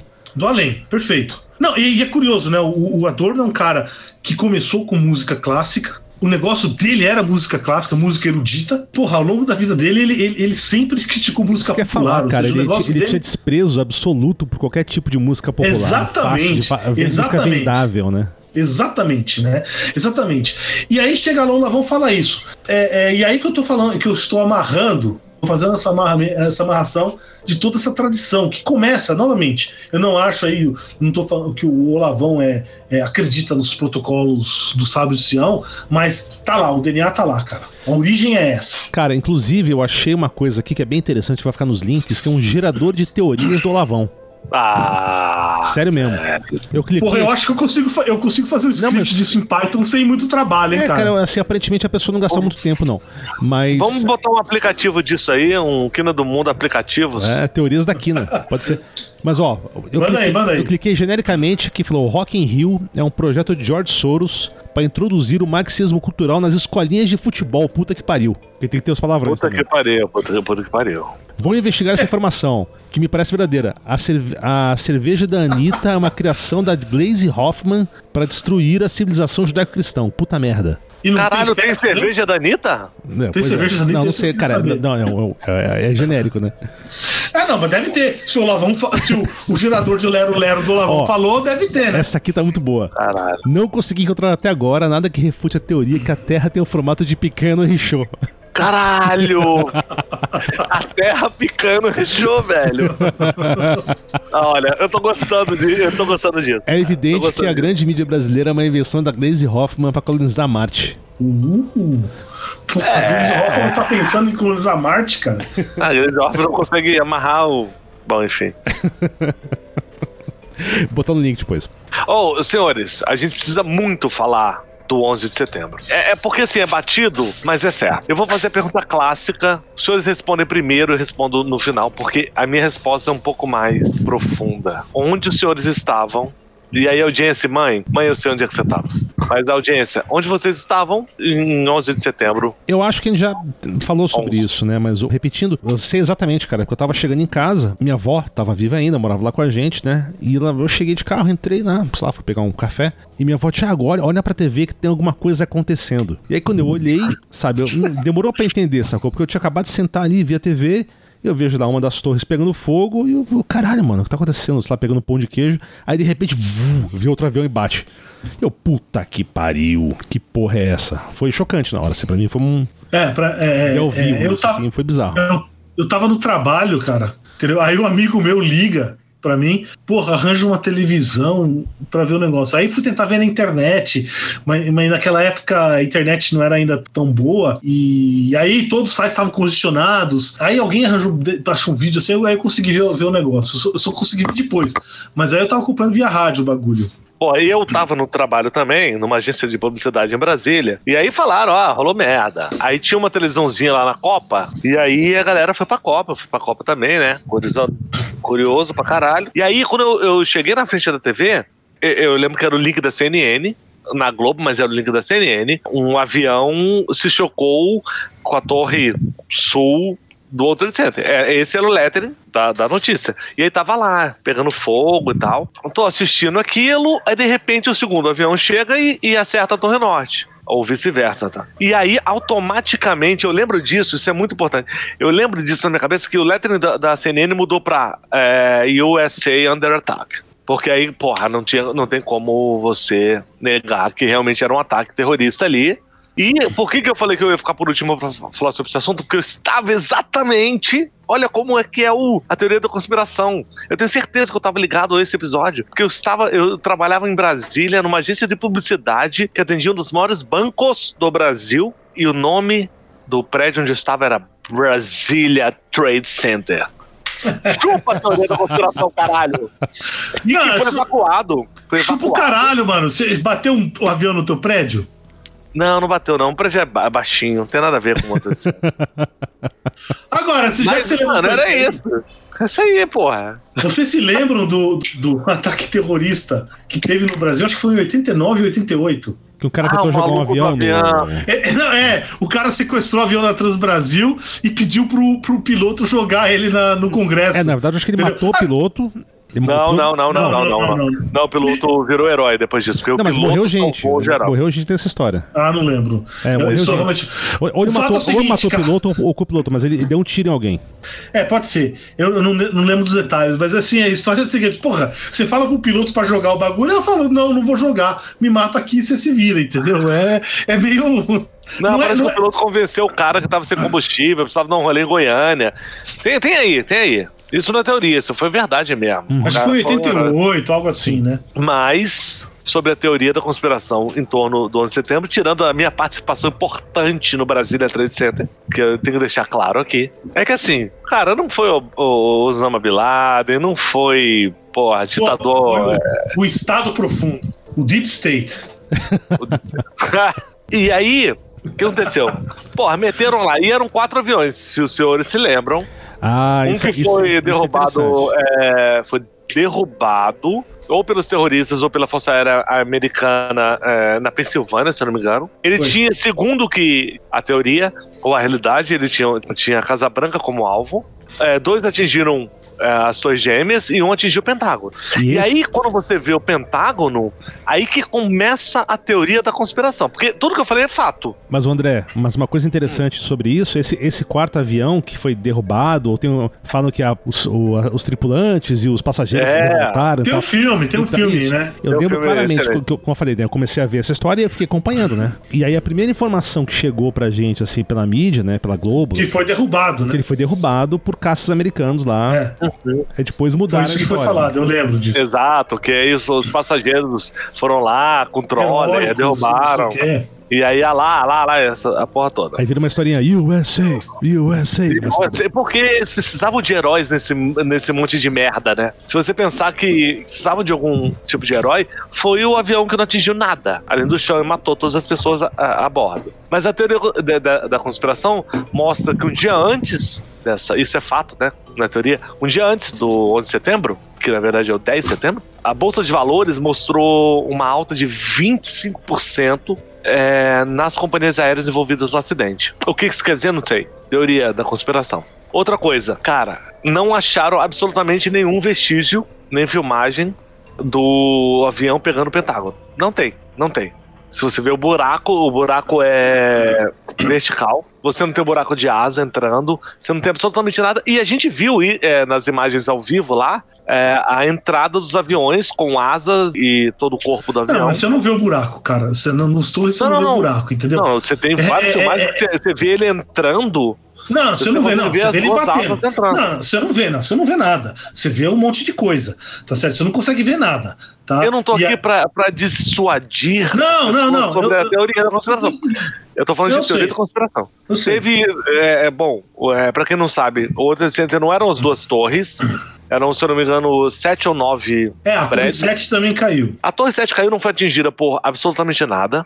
Nada. Nem destroço, nada. E ela implodiu. E aí dá pra vocês acompanharem na internet a implosão dele, diferente dos outros que pegaram fogo é muito tempo. Esse não tinha nada, tinha, ti- tinha sim fogo. Saiu uma fumacinha ali, mas, cara, ele implodiu. Então, os teóricos da conspiração dizem que realmente aquilo é foda, que foi implodido. E aí su- surge, surge uma pergunta: porra, cara, você tá nos prédios muito foda, muito protegidos, muito escroto. Como é que podiam é, colocar cargas de implosão de prédio é, dentro do prédio e ninguém vê? Aí tem uma outra informação. Cara, o- a empresa de segurança do World Trade Center, dono dessa empresa de segurança, era um senhor chamado Marvin Bush, que era o irmão caçula do, do Bush, que era o presidente na época.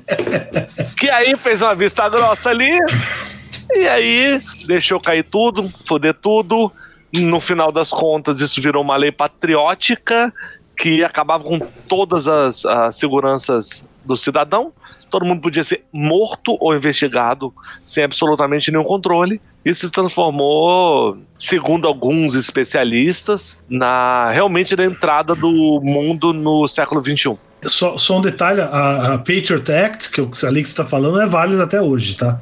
Exatamente. E aí, É, esse, uma das é, coisas- esse é o Center, né, galera?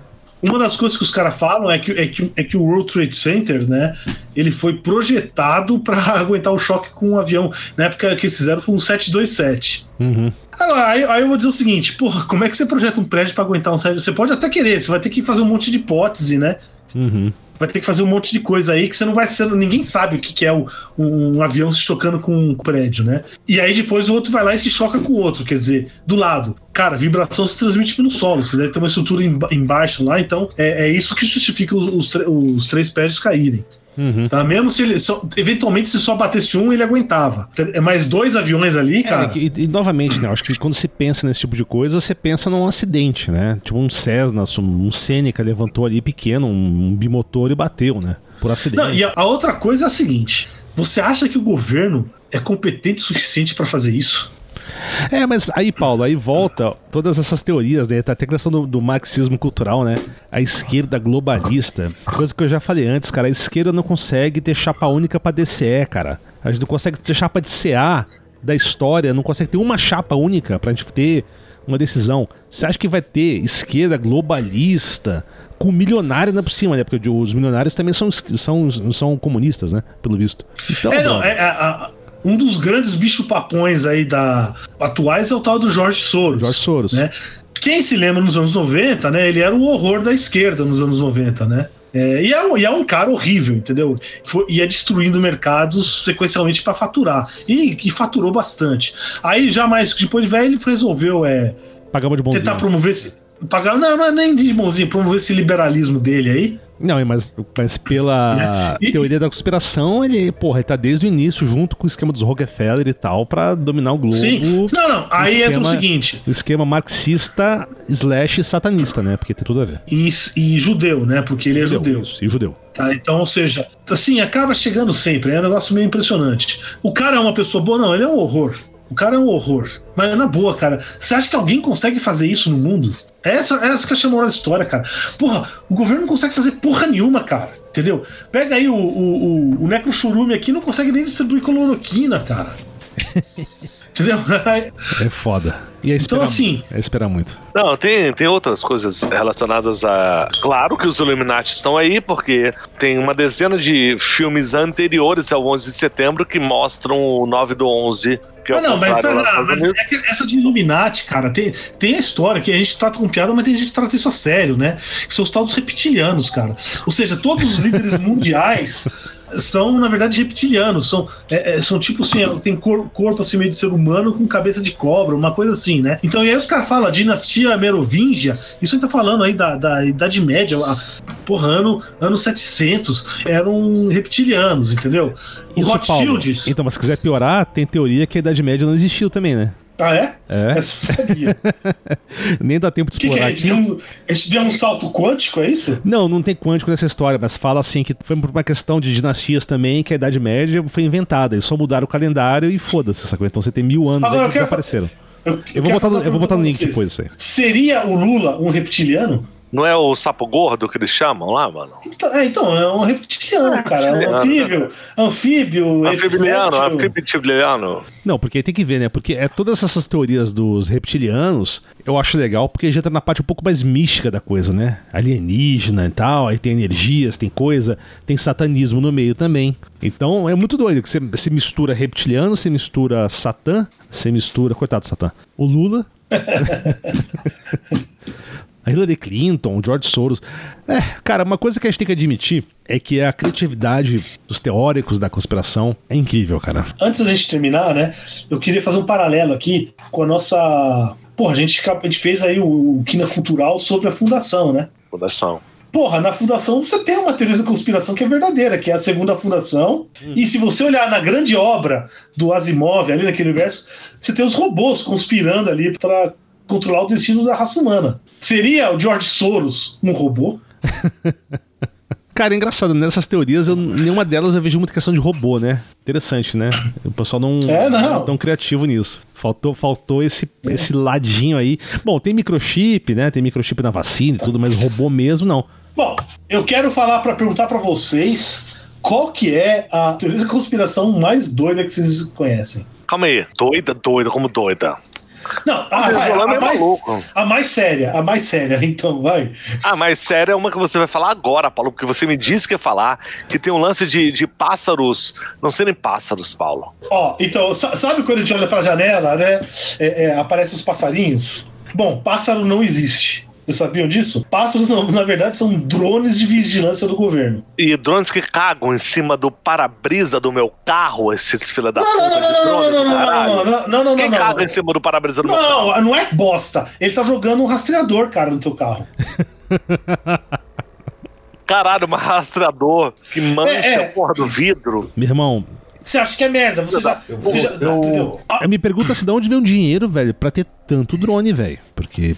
Não, e vem cá, e será que. Agora, agora eu tenho que perguntar pro meu pai, assim, quando ele era criança, é, existia pássaros? Na época que seu pai era criança, na verdade, a gente mat... eles matavam pássaros com estilingue e todos comemoravam. Hoje isso é crime ambiental. Crime ambiental, mano. Não, não é, não existe mais Então teu pai, teu pai era foda, porque ele matava drones, não pássaros. Não sei, eu, eu tenho uma outra teoria, cara, que os, os reptilianos que criaram, introduziram os drones já na antiguidade.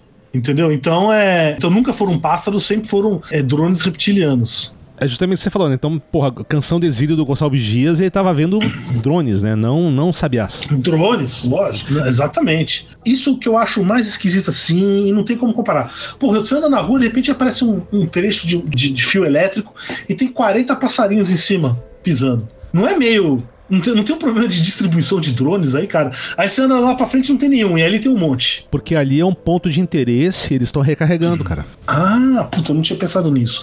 A outra coisa, eu vou dizer o seguinte: sabe qual era a única espécie de, dro de pássaro que tinha de verdade? Hum. Pardal. Quando eu era criança, o único pássaro que você via, fora pomba, aqui em São Paulo, era pardal. Cara, você não vê mais pardal aqui. Cara, faz todo sentido, porque pardal em Brasília é um sinônimo pra radar de trânsito. Radar. Ah, aqui também, aqui também, aqui também. É, não, que mas São Paulo- beleza, ó, pra a gente onde vê- foram. Os pardais voltaram pra nave mãe, não é? Não, mas aí eu acho É, que. não Não, mas Paulo, ser. aí eu acho que tem todo sentido, porque é o seguinte. Ou deram um upgrade e viram sabiá? O que, que é, é que se cara? você mostra só uma, um tipo, o pessoal desconfia. Então você bota sabiá laranjeira, bem TV, sem aço cinzento, é, quero quero, aí pra dar uma, uma urubu, Não, não, mas é que, pra dar uma cara, misturada. cara, cara, mas quando eu era criança, assim, o único pássaro que você via aqui em São Paulo era, era pardal, pomba e urubu, cara. Você não via mais nada. Cara, eu nunca vi um urubu em São Paulo, real. Já vi vários. Porra, então você, você nunca olhou pra cima, cara. Na boa, mano. Assim, um Não, comentário- porque em Brasília. Não, mas o comentário à Brasília, parte, mais assim, é urubu. em, Brasi em São Paulo você consegue ver um, uma fauna bem interessante de passarinhos aí, mas o... Acho que os três mais comuns, assim, que você vê assim, nas, nas árvores locais é o bentivi, o sabiá laranjeira e o ceaço cinzento. Me Ah, tem é muito maritaca, também o- desculpa, é maritaca. Mari- É Maitaca. Olha, só, já, já que a gente tá falando de pássaro aqui em São Paulo, né? Tem um livrinho muito legal da EDUSP, que são as aves do campus. Então ele, lista, ele descreve todas as aves que foram visualizadas na cidade universitária aqui em São Paulo.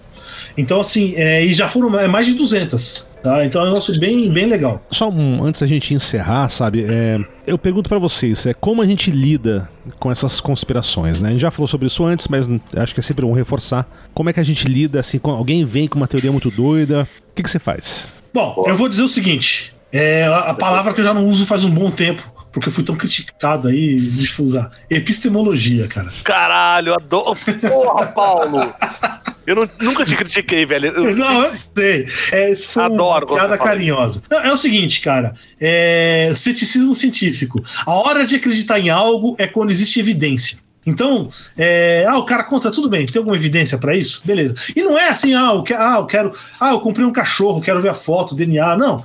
Se você tomou café no café da manhã, pra mim isso é irrelevante, entendeu? Eu acredito numa boa. Agora, se você me fala que viu um ET de manhã, eu vou querer um pouco mais do que a tua palavra. E novamente, eu não estou de maneira nenhuma dizendo que você mentiu. Eu só estou dizendo o seguinte: eu não sei o que você viu e provavelmente nem você sabe. Uma, uma, uma- outra coisa que o pessoal sempre fala, é, é muito comum quando você começa a falar em ceticismo, né? É uma frase que é a seguinte: que é correlação não implica causalidade. Então eu vou dar um exemplo aqui, né? O número de mosquitos em Ubatuba correlaciona com o número de pessoas. Então será que, que as pessoas vão para Ubatuba para ver mosquito? É isso? Ou quanto mais pessoas Você no não, Batuba, é- mais mosquitos tem, né?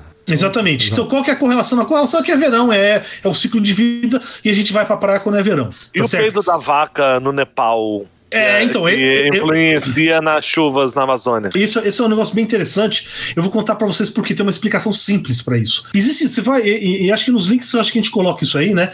É, Existem vários sites, assim, de repente, volta e meia aparece, é, recebe por e-mail assim, correlações bizarras. E aí você começa a analisar os resultados, não é tão bizarro assim. O problema é o seguinte: se você tiver duas retas inclinadas, ou seja, não é, não é, não é paralela, é, não é constante ou é vertical, não é, não é horizontal nem vertical, se você tiver duas retas, se elas estiverem inclinadas na mesma direção, o coeficiente de correlação deles vale 1. E se ela tiver eh, eh, condição oposta, ela vale menos 1. Então, reta, por definição, é matematicamente, é perfeitamente correlacionado. Pô, por que, que isso é importante? Porque qualquer processo, se você pegar num período com tempo suficiente, ele se aproxima por uma reta. Então, se você tem dois processos que se aproximam por uma reta, está perfeitamente correlacionado. Então não é, é simplesmente o fato de você aproximar por uma reta. Se você analisa nesse site que eles mostram os gráficos, você vai ver que são duas retas. Sempre. É, Paulo, eu acho que até volta um pouco do que eu falei no início da teoria do Ramsey, né? De dados suficientes elementos numa estrutura no conjunto, é garantido que algum padrão, pelo menos interessante, às vezes correlacional, vai aparecer. Mas nesse caso é o contrário. É quando eu tenho falta de informação que aparece essa correlação Entendi. grau. Ah, entendi. Boa, boa. Porque é uma reta. É, se eu aproximar dois pontos, passa uma reta. Então se eu pego dois pontos e duas coisas, vai passar duas retas, vai ser perfeitamente correlacionado. Para você ver se tem alguma correlação de verdade, você tem que analisar ele subindo, descendo, subindo, descendo. Se for só uma reta, esquece, né? Uhum. A outra coisa é a seguinte, que eu já tinha comentado antes. Esse experimento tem que ser planejado. Né? Você tem que ter. A palavra é controles. Então não é simplesmente pegar um monte de número, medir um monte de coisa e falar, não, você tem que controlar, olha, eu quero estudar o efeito de um parâmetro. Ah, então eu vou controlar o resto e vou estudar o efeito desse parâmetro. Ah, e aí se pegar esses dados e tentar estudar outra coisa, não vai dar certo. É, não quer dizer que está errado, só quer dizer que não, não, não tem implicação lógica nenhuma. É, isso é sempre perigoso, tá? É a base da pseudociência. Exatamente. Ah, citando, Essa... cara, o Carl Sagan, né? Que alegações extraordinárias exigem evidências extraordinárias. Ah, essa foi do Carl Sagan? Sim. Tá, não, porque eu, eu lembro que falava muito isso, era, era o, o inglês que morreu lá, o, o Christopher Hitchens, né? Uhum, não, mas... É, não, não, sabia que era do, do, do Carl Sagan, legal. Não, tem uma também do Clifford, né? Que é, um, que é bem boa, que eu acho que tem, tem a ver com isso, que é a questão de responsabilidade epistêmica. Que a gente tem que ter uma responsabilidade moral sobre nossas crenças. Porque só o fato de você acreditar em algo sem evidência não só é perigoso para você, pode ser perigoso para os outros, sabe? Tendo exemplo, por exemplo, a questão das vacinas. Ah, né? Vacinas, perfeito. É. Então o que ele fala, né? Quando as provas são insuficientes, é incorreto acreditar seja no que for. É que na verdade a gente também trabalha nisso até pra questão religiosa, né? E a gente bem sabe que também pode ser bem perigoso. Porra, hum. legal. No meu caso, existe um paralelo, exatamente paralelo, porque não são nunca linhas paralelas se encontram. É que tem uma discussão muito em voga aqui no meu núcleo familiar sobre veganismo. E eu nunca tinha parado para pensar que eu como carne, é, proteína animal, não porque me faz bem ou porque eu escutei que me faz bem, é porque é saboroso. A mesma coisa eu digo de teoria da conspiração. Cara, não é algo que eu, que eu paro para acreditar. E é isso que eu levaria aqui como um encerramento da minha parte desse podcast. Assim, porra, cara, quer ver? Quer procurar se a Xuxa, se a Xuxa, Xuxa caralho. a suja, a suja. Ela teve pacto com o dia, procura, mas se divirta com essa procura. Entendeu? Quer ver se, se a Terra é plana ou se a Lua é, é, foi explorada, se existe algum tipo de correlação, faz por hobby, por brincadeira, gasta umas horas para ouvir um, outros malucos falando maluquice, porque, cara, 80% do meu dia é ser maluco, 20% é razão. Eu quero ser maluco mesmo. Só que, para mim, é, porra, não leva isso como ciência, porra, não joga isso na tua vida, não, não fica lacrando que isso é certo, porque você não tem dados para isso. A não ser que você tenha dados, você seja o pai de uma pesquisa séria sobre isso, não leva isso pra verdade, entendeu? Não briga com o grupo da família, não, sabe, não, não inventa essa merda.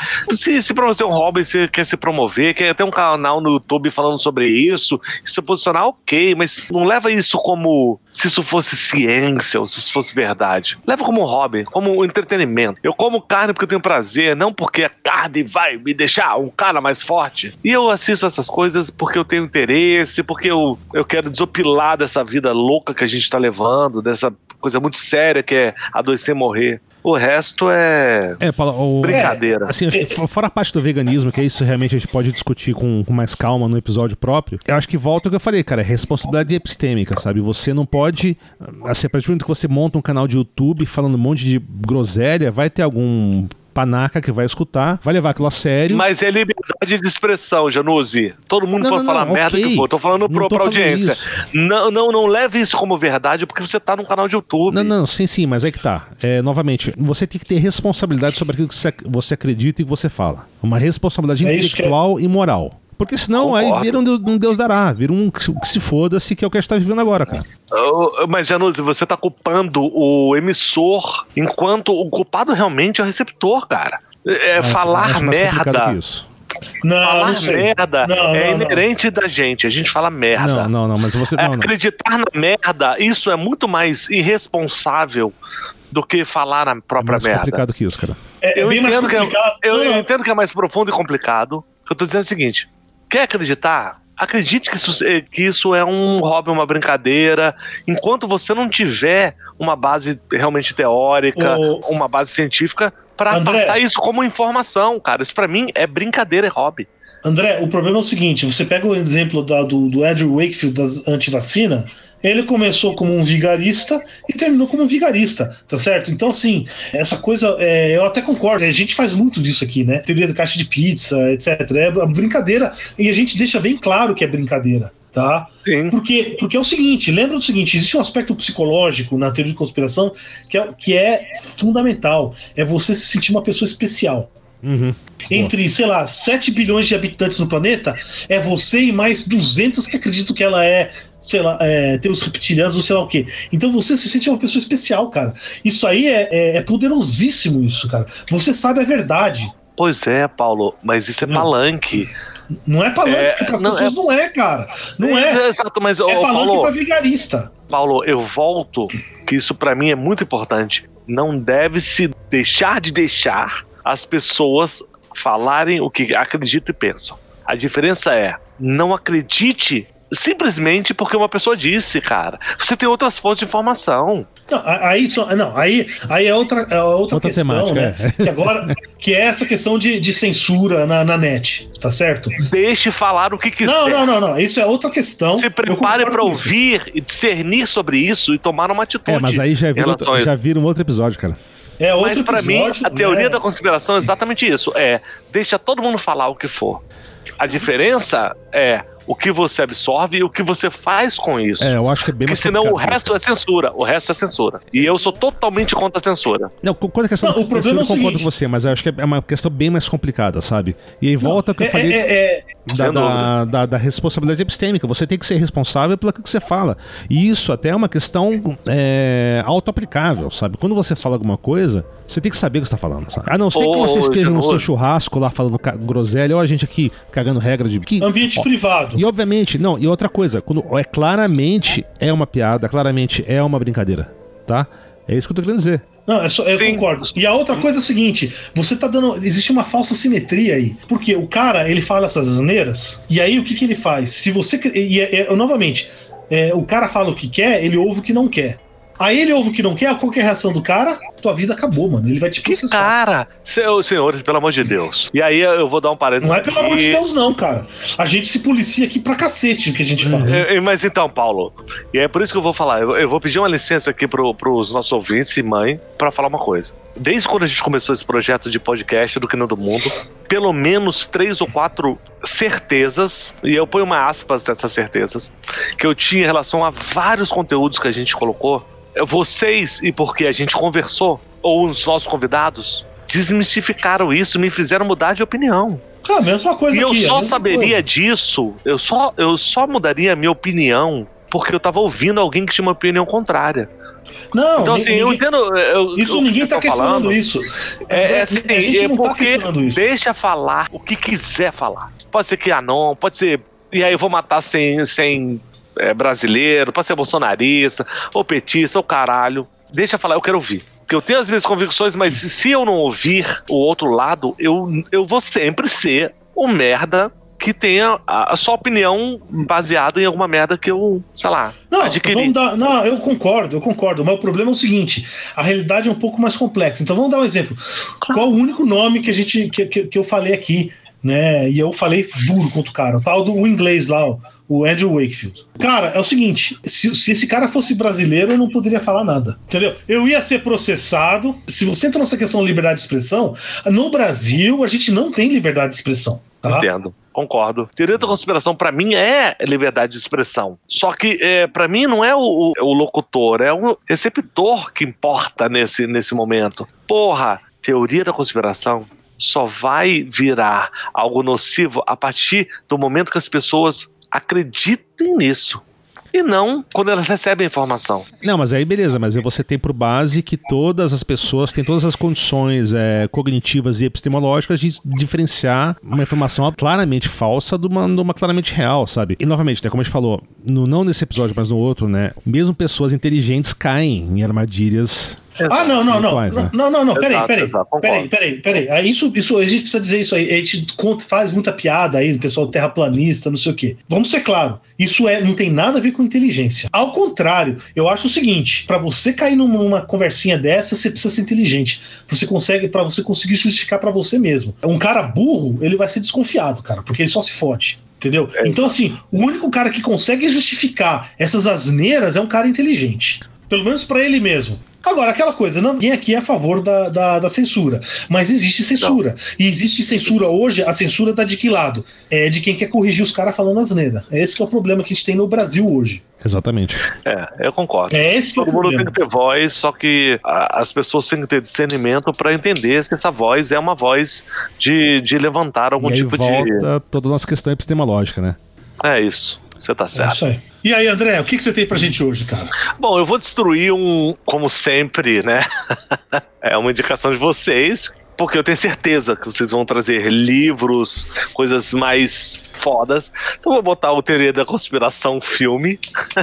É um filme de 97, Teoria da Eu- Conspiração. Eu vi no cinema o- esse filme, cara. É, o porra, é a tua idade e agora você, né? Tem Mel Gibson, Julia Roberts, Patrick Stewart, que é um a história do Jerry, o Jerry Fletcher, que é um taxista é, nova-iorquino, que ele tem lá um. Na época, é, é, era um jornalzinho, né? Que hoje pode ser um blog, se a gente jogar pra internet, e que falava sobre te- teoria da conspiração. É, e aí sempre eu, é uma história de amor. Entre ele e Julia Roberts. Sendo que não há realmente o amor carnal, mas é um cara que é apaixonado pela figura dessa pessoa. E quem não é? Cara, mas o quem André, não o André é, é, um cara muito amoroso, não é? cara. Eu admiro muito Eu o Melis, sou, cara. cara. É muito eu amoroso. sou, eu, Ele vê amor eu em tudo. feito. É, 98% de amor e 2% de rancor. Só pra rimar. Esse aí é o meu, então vamos lá, galera. Qualquer streaming do mundo e qualquer YouTube, qualquer lugar você encontra uh, o filme Teoria da Conspiração de 97. É muito legal, é bom, é gostoso, é sessão da tarde puro, então é muito fácil. E um outro, uma outra indicação, uma dica que eu vou dar é um canal no YouTube chamado Quatro Coisas. Cara, esse canal é foda, porque ele tem várias coisas, não só quatro coisas, mas a explicação sobre o canal é, é- é excelente já de cara. Então ele fala sobre teoria da, da conspiração, a morte de Elvis, Tancredo, 11 de setembro, a, a Xuxa satânica e um milhão de outras coisas aí que permeiam dentro do assunto desse nosso episódio do podcast. São minhas recomendações, senhoras. Boa. E aí, Thiago, quer ir na frente? Pode ser, vamos lá. Cara, tem um filme de 2012 que chama Iron Sky. Uh, é muito, muito louco esse filme. Bom, cara. Que é justamente essa, essa teoria de que os nazistas foram pra lua, né? Esse filme tem uma É- é- questão. É que o filme é um filme finlandês, né? Isso. E foi financiado pela internet e tudo. É, não espere, não, não não é uma grande produção. É um filme. Não, não, não, não, não, mas assim, ele começa muito bem, depois vira, vira piada, assim, total. Eu acho que podia ter ficado um pouco mais sério, mas é, um, é muito legal esse filme. Inclusive, eu acho que tem continuação dele, mas assim, novamente, o, o destaque que eu vou dar é o nome que se deu desse filme no Brasil. Virou Deu a Louca nos Nazis. se bem que, se bem que, eu- até que até que o nome em português faz até sentido com, com o que foi o filme, né? Mas Cara, é um filme divertido, é bem idiota, sabe? Então esperando Ah, muito dele. adoro. né? É, minha segunda recomendação é uma série de televisão, na verdade são duas, é, que é Utopia, né? Utopia. Que o original é uma série de 2013 inglesa, mas a, que- a mais recente uma 2020 do, da Prime Video, da Amazon. Não é incrível, só que ela brinca justamente com essas coisas das teorias de conspiração, né? Assim, se por acaso as teorias da conspiração são conspirações reais. Então dá pra se divertir. Não é incrível não, mas dá pra brincar um pouco. Eu vou, bom, eu vou botar vários vídeos e artigos lá no YouTube, né, no, no, no site. Dentre eles, tem um da empresa daquela Nvidia, que vocês conhecem, que fazem a placa de vídeo GeForce. Em que eles usavam, usaram a tecnologia nova deles para desbancar um pouco dessas teorias de que o homem não foi na Lua. Então, assim, várias daquelas coisas falam, ah, mas o astronauta tá com luz, mas ele tá na sombra, então isso aí foi feito em estúdio. E eles fizeram uma renderização lá, usando a última tecnologia deles para mostrar de fato como isso aconteceu. Então é bem interessante. Ninguém consegue explicar como tinha uma câmera externa em movimento vendo Lewis Armstrong dando um rolezinho lá, enquanto era o primeiro a chegar lá na Lua. Mas, de novo, a teoria da conspiração. Não, não, essa história da Nvidia foi bom, eu esqueci de falar, tava até na, é, é, nas minhas notas aqui, esqueci de falar, é uma história muito interessante. A ideia foi em homenagem ao, acho que aos 40 ou 50 anos aí do, da ida pra Lua, eles foram, 50 anos, eles foram tentar renderizar Uhum. a imagem, uma das fotos originais lá, né? E aí, a primeira tentativa que eles fizeram ficou diferente da, da foto original. Tá? Interessante. É, é. Não, e aí, e aí quando o pessoal soltou, né? Ah, tá vendo? Ah, a prova de que aquilo foi uma coisa feita num, num estúdio, não sei o quê. Aí, mas, mas por que que tava diferente? Depois eles foram estudar e descobriram. Uhum. Porque, cara, eu- é- é- é, a luz na, na, na- na Lua é diferente, não tem atmosfera, não tem nada. Então eles esqueceram de considerar a luz do Sol refletida pelo fotógrafo. Quando eles incluíram isso, ficou igualzinho ao original. Só pra quem não sabe, era o Hans Donner que tava lá, tirando foto. Mas então, mas eu- eu vou botar o link lá, é bem interessante. Eu vou botar uns artigos, né, sobre essa questão de res- responsabilidade epistêmica, que é interessante. E por final, cara, é, não sei se vocês conhecem um músico, é o Weird Al Yankovic. Não, não conheço. Ele é muito bom e ele basicamente trabalha só com paródias de música, né? Mas ele é muito bom, é um cara muito talentoso. E tem uma música da Lord, que é o Royals, que ele fez uma versão que chama Foil, de aluminum foil, Foil. né? Que é o chapéu de Do Paulo, papel alumínio. Paulo. E cara, é sensacional. Vai estar lá no link e é isso aí. Show. Bom, eu acho que eu, tenho- eu vou fazer uma recomendação que talvez eu já tenha feito antes. É um podcast que é muito bom, Skeptics Guide to the Universe. É um podcast sobre é, ceticismo científico. Então, eles analisam diferentes pseudociências da vida. É, é bem legal. Tem toda semana, certo? É em inglês, infelizmente, aí. Alguém podia tentar fazer algo parecido em português, mas pelo que você falou, estão fazendo aí, né? A recomendação do André parece ser isso, tá? Então aí vai. A segunda recomendação é um livro, não li o livro ainda, eu tô comprando ele, certo? É um livro espanhol. O nome do livro é Por que Creemos em Mierdas, de Ramon Nogueiras. Boa. Bom nome. Por que, que a gente acredita em merda? É bem o que ele tá falando aqui. É o cara, um psicólogo lá na Espanha. O que eu tô passando, vou passar o link de uma entrevista de um canal do YouTube espanhol que eu gosto muito, que é Razón ou Fé, Razão ou Fé. Então, tem muita coisa boa nesse canal. E ele entrevista aí com o cara fala do- falando sobre o livro e falando muito so- sobre um monte de coisa. Eu achei muito legal a entrevista com o cara, eu tô até comprando o livro aí. Pô, você se lembra daquela, o Conspira C, né? O Cruzeiro da Conspiração? Então, o cara teve. É, é, ele fez um, um curta-metragem né, inspirado nisso aí. Quer dizer, o cara organiza o bagulho, né? Aí ele começa meio que não acreditar muito no negócio. Né? Aí todas as conspirações, na verdade, eram verdadeiras. É um curta de uns 12, 13 minutos. É meio tosco, mas até que é engraçado. Se alguém quiser isso, isso aqui é, é 1 hora e 45 minutos. Tá em inglês, mas quem puder, eu recomendo assistir. É um vídeo no YouTube que falando. É recente, tem umas duas, três semanas aí que saiu. Falando sobre toda essa história da vacina. Foi, de onde eu, foi, foi daí que eu peguei todas as informações. Vaccines, a Measured Response. Tá no YouTube e tá bem tranquilo. Finalmente, né? Uma recomendação aí. São dois vídeos. É o seguinte. Agora estão falando aí dos, dos, UFOs, né, dos OVNIs que saíram por Ah, aí a gente não falou sobre isso. que a gente não falou, né? A gente não falou. Mas é o seguinte: se você for ver, não, olha, não existe confirmação nenhuma de ninguém sobre o assunto, tá certo? Então não é o, o governo americano, o governo do oceano, ninguém admitiu porra nenhuma. O que, tem- o que acontece é tem alguns eventos que não são explicados, que o pessoal não sabe explicar, e aí, aí chega os malucos começa a dizer que é, que é ET ou sei lá o quê. Agora, esse não é explicado, Certo? É porque é o seguinte, eu não consigo explicar. E isso também, ó, olha só, é uma falácia lógica. Se eu tenho uma teoria, teoria entre aspas, e você tem uma teoria e você não consegue justificar alguma coisa, não quer dizer que a minha teoria é certa. Então, o fato de eu ter uma teoria tosca e você não poder explicar um fenômeno não quer dizer, não valida a minha teoria. É, é falácia da ignorância. Ou seja, a minha, a, a minha ignorância não é a tua evidência. Não, Basicamente. mas isso. exatamente, Paulo. Paulo. Só, só te interrompendo aí, que tem, nessa questão também teve não só esse do- dos UFOs aí da CIA, mas também tem uma polêmica atual né, na- no meio astronômico, né? O daquele asteroide extrasolar que é o Oumuamua. Ah, sim, sim, tem verdade. Um, tem um, um- um astrofísico americano que ele. Acho que ele- não sei se é americano, mas é um astrofísico gringo que ele afirma justamente não. É, só, só pode ser uma, uma sonda alienígena, né? É, não, é, a É, verdade porque é. mudou de velocidade, né? Não, não, não mudou. É, é meio na É trajetória dele, tá certo? Eu vou, eu vou colocar É, um é. vídeo sobre isso no. Tá? no- O fato é o seguinte: nos links. o fato a gente não explicar o que, que aconteceu com aquilo não quer dizer nada. Só quer dizer que a gente não sabe explicar. Não Mas, quer- Paulo, isso é perfeito. Pensa só, em português, UFO é objeto voador não identificado. Isso pode ser qualquer coisa que o, que o- que o observador não identificou. Não quer dizer Mas que quando, é um quando- reptiliano, um extraterrestre, um, um caralho.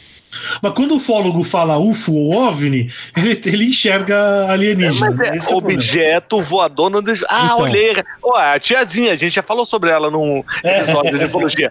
Porra, pra ela era certeza que aquela porra Mas que tava então, sobrevoando tem uma- São Paulo era um, era sabe- um extraterrestre, então, mas era mas- o coisa, balão da tem uma- dia, não era, porra? Nessa É. questão, assim, pra, pra comunidade astronômica de maneira geral, tem uma frase boa em inglês, né, que define bem essa discussão, né? It's never aliens until it is.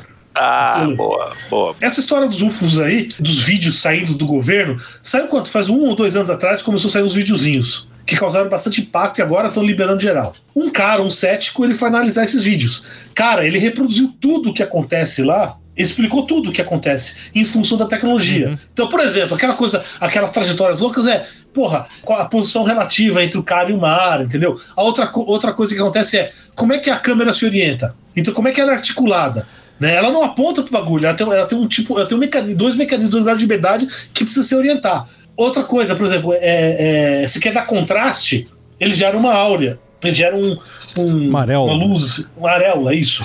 Fugiu a palavra.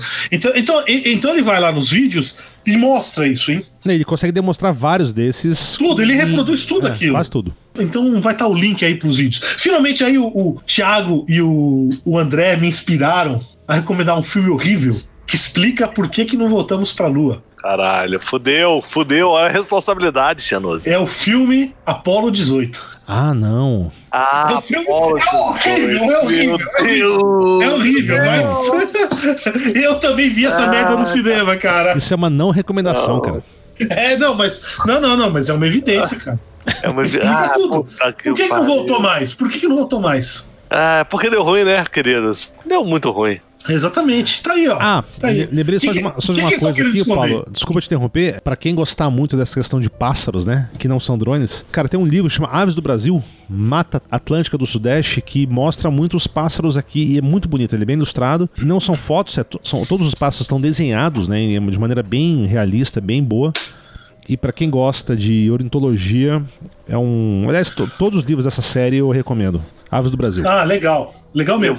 Eu vou só recomendar algo que eu esqueci de recomendar, porque a gente falou muito de 11 de setembro, que é um documentário do Michael Moore chamado Fahrenheit 9/11. Vocês encontram aí em qualquer lugar. Que, Muito bom esse documentário. Porra, eu gostei. Tem- é muito polêmico falar de, de Michael Moore, mas, eu cara. não acho, mas.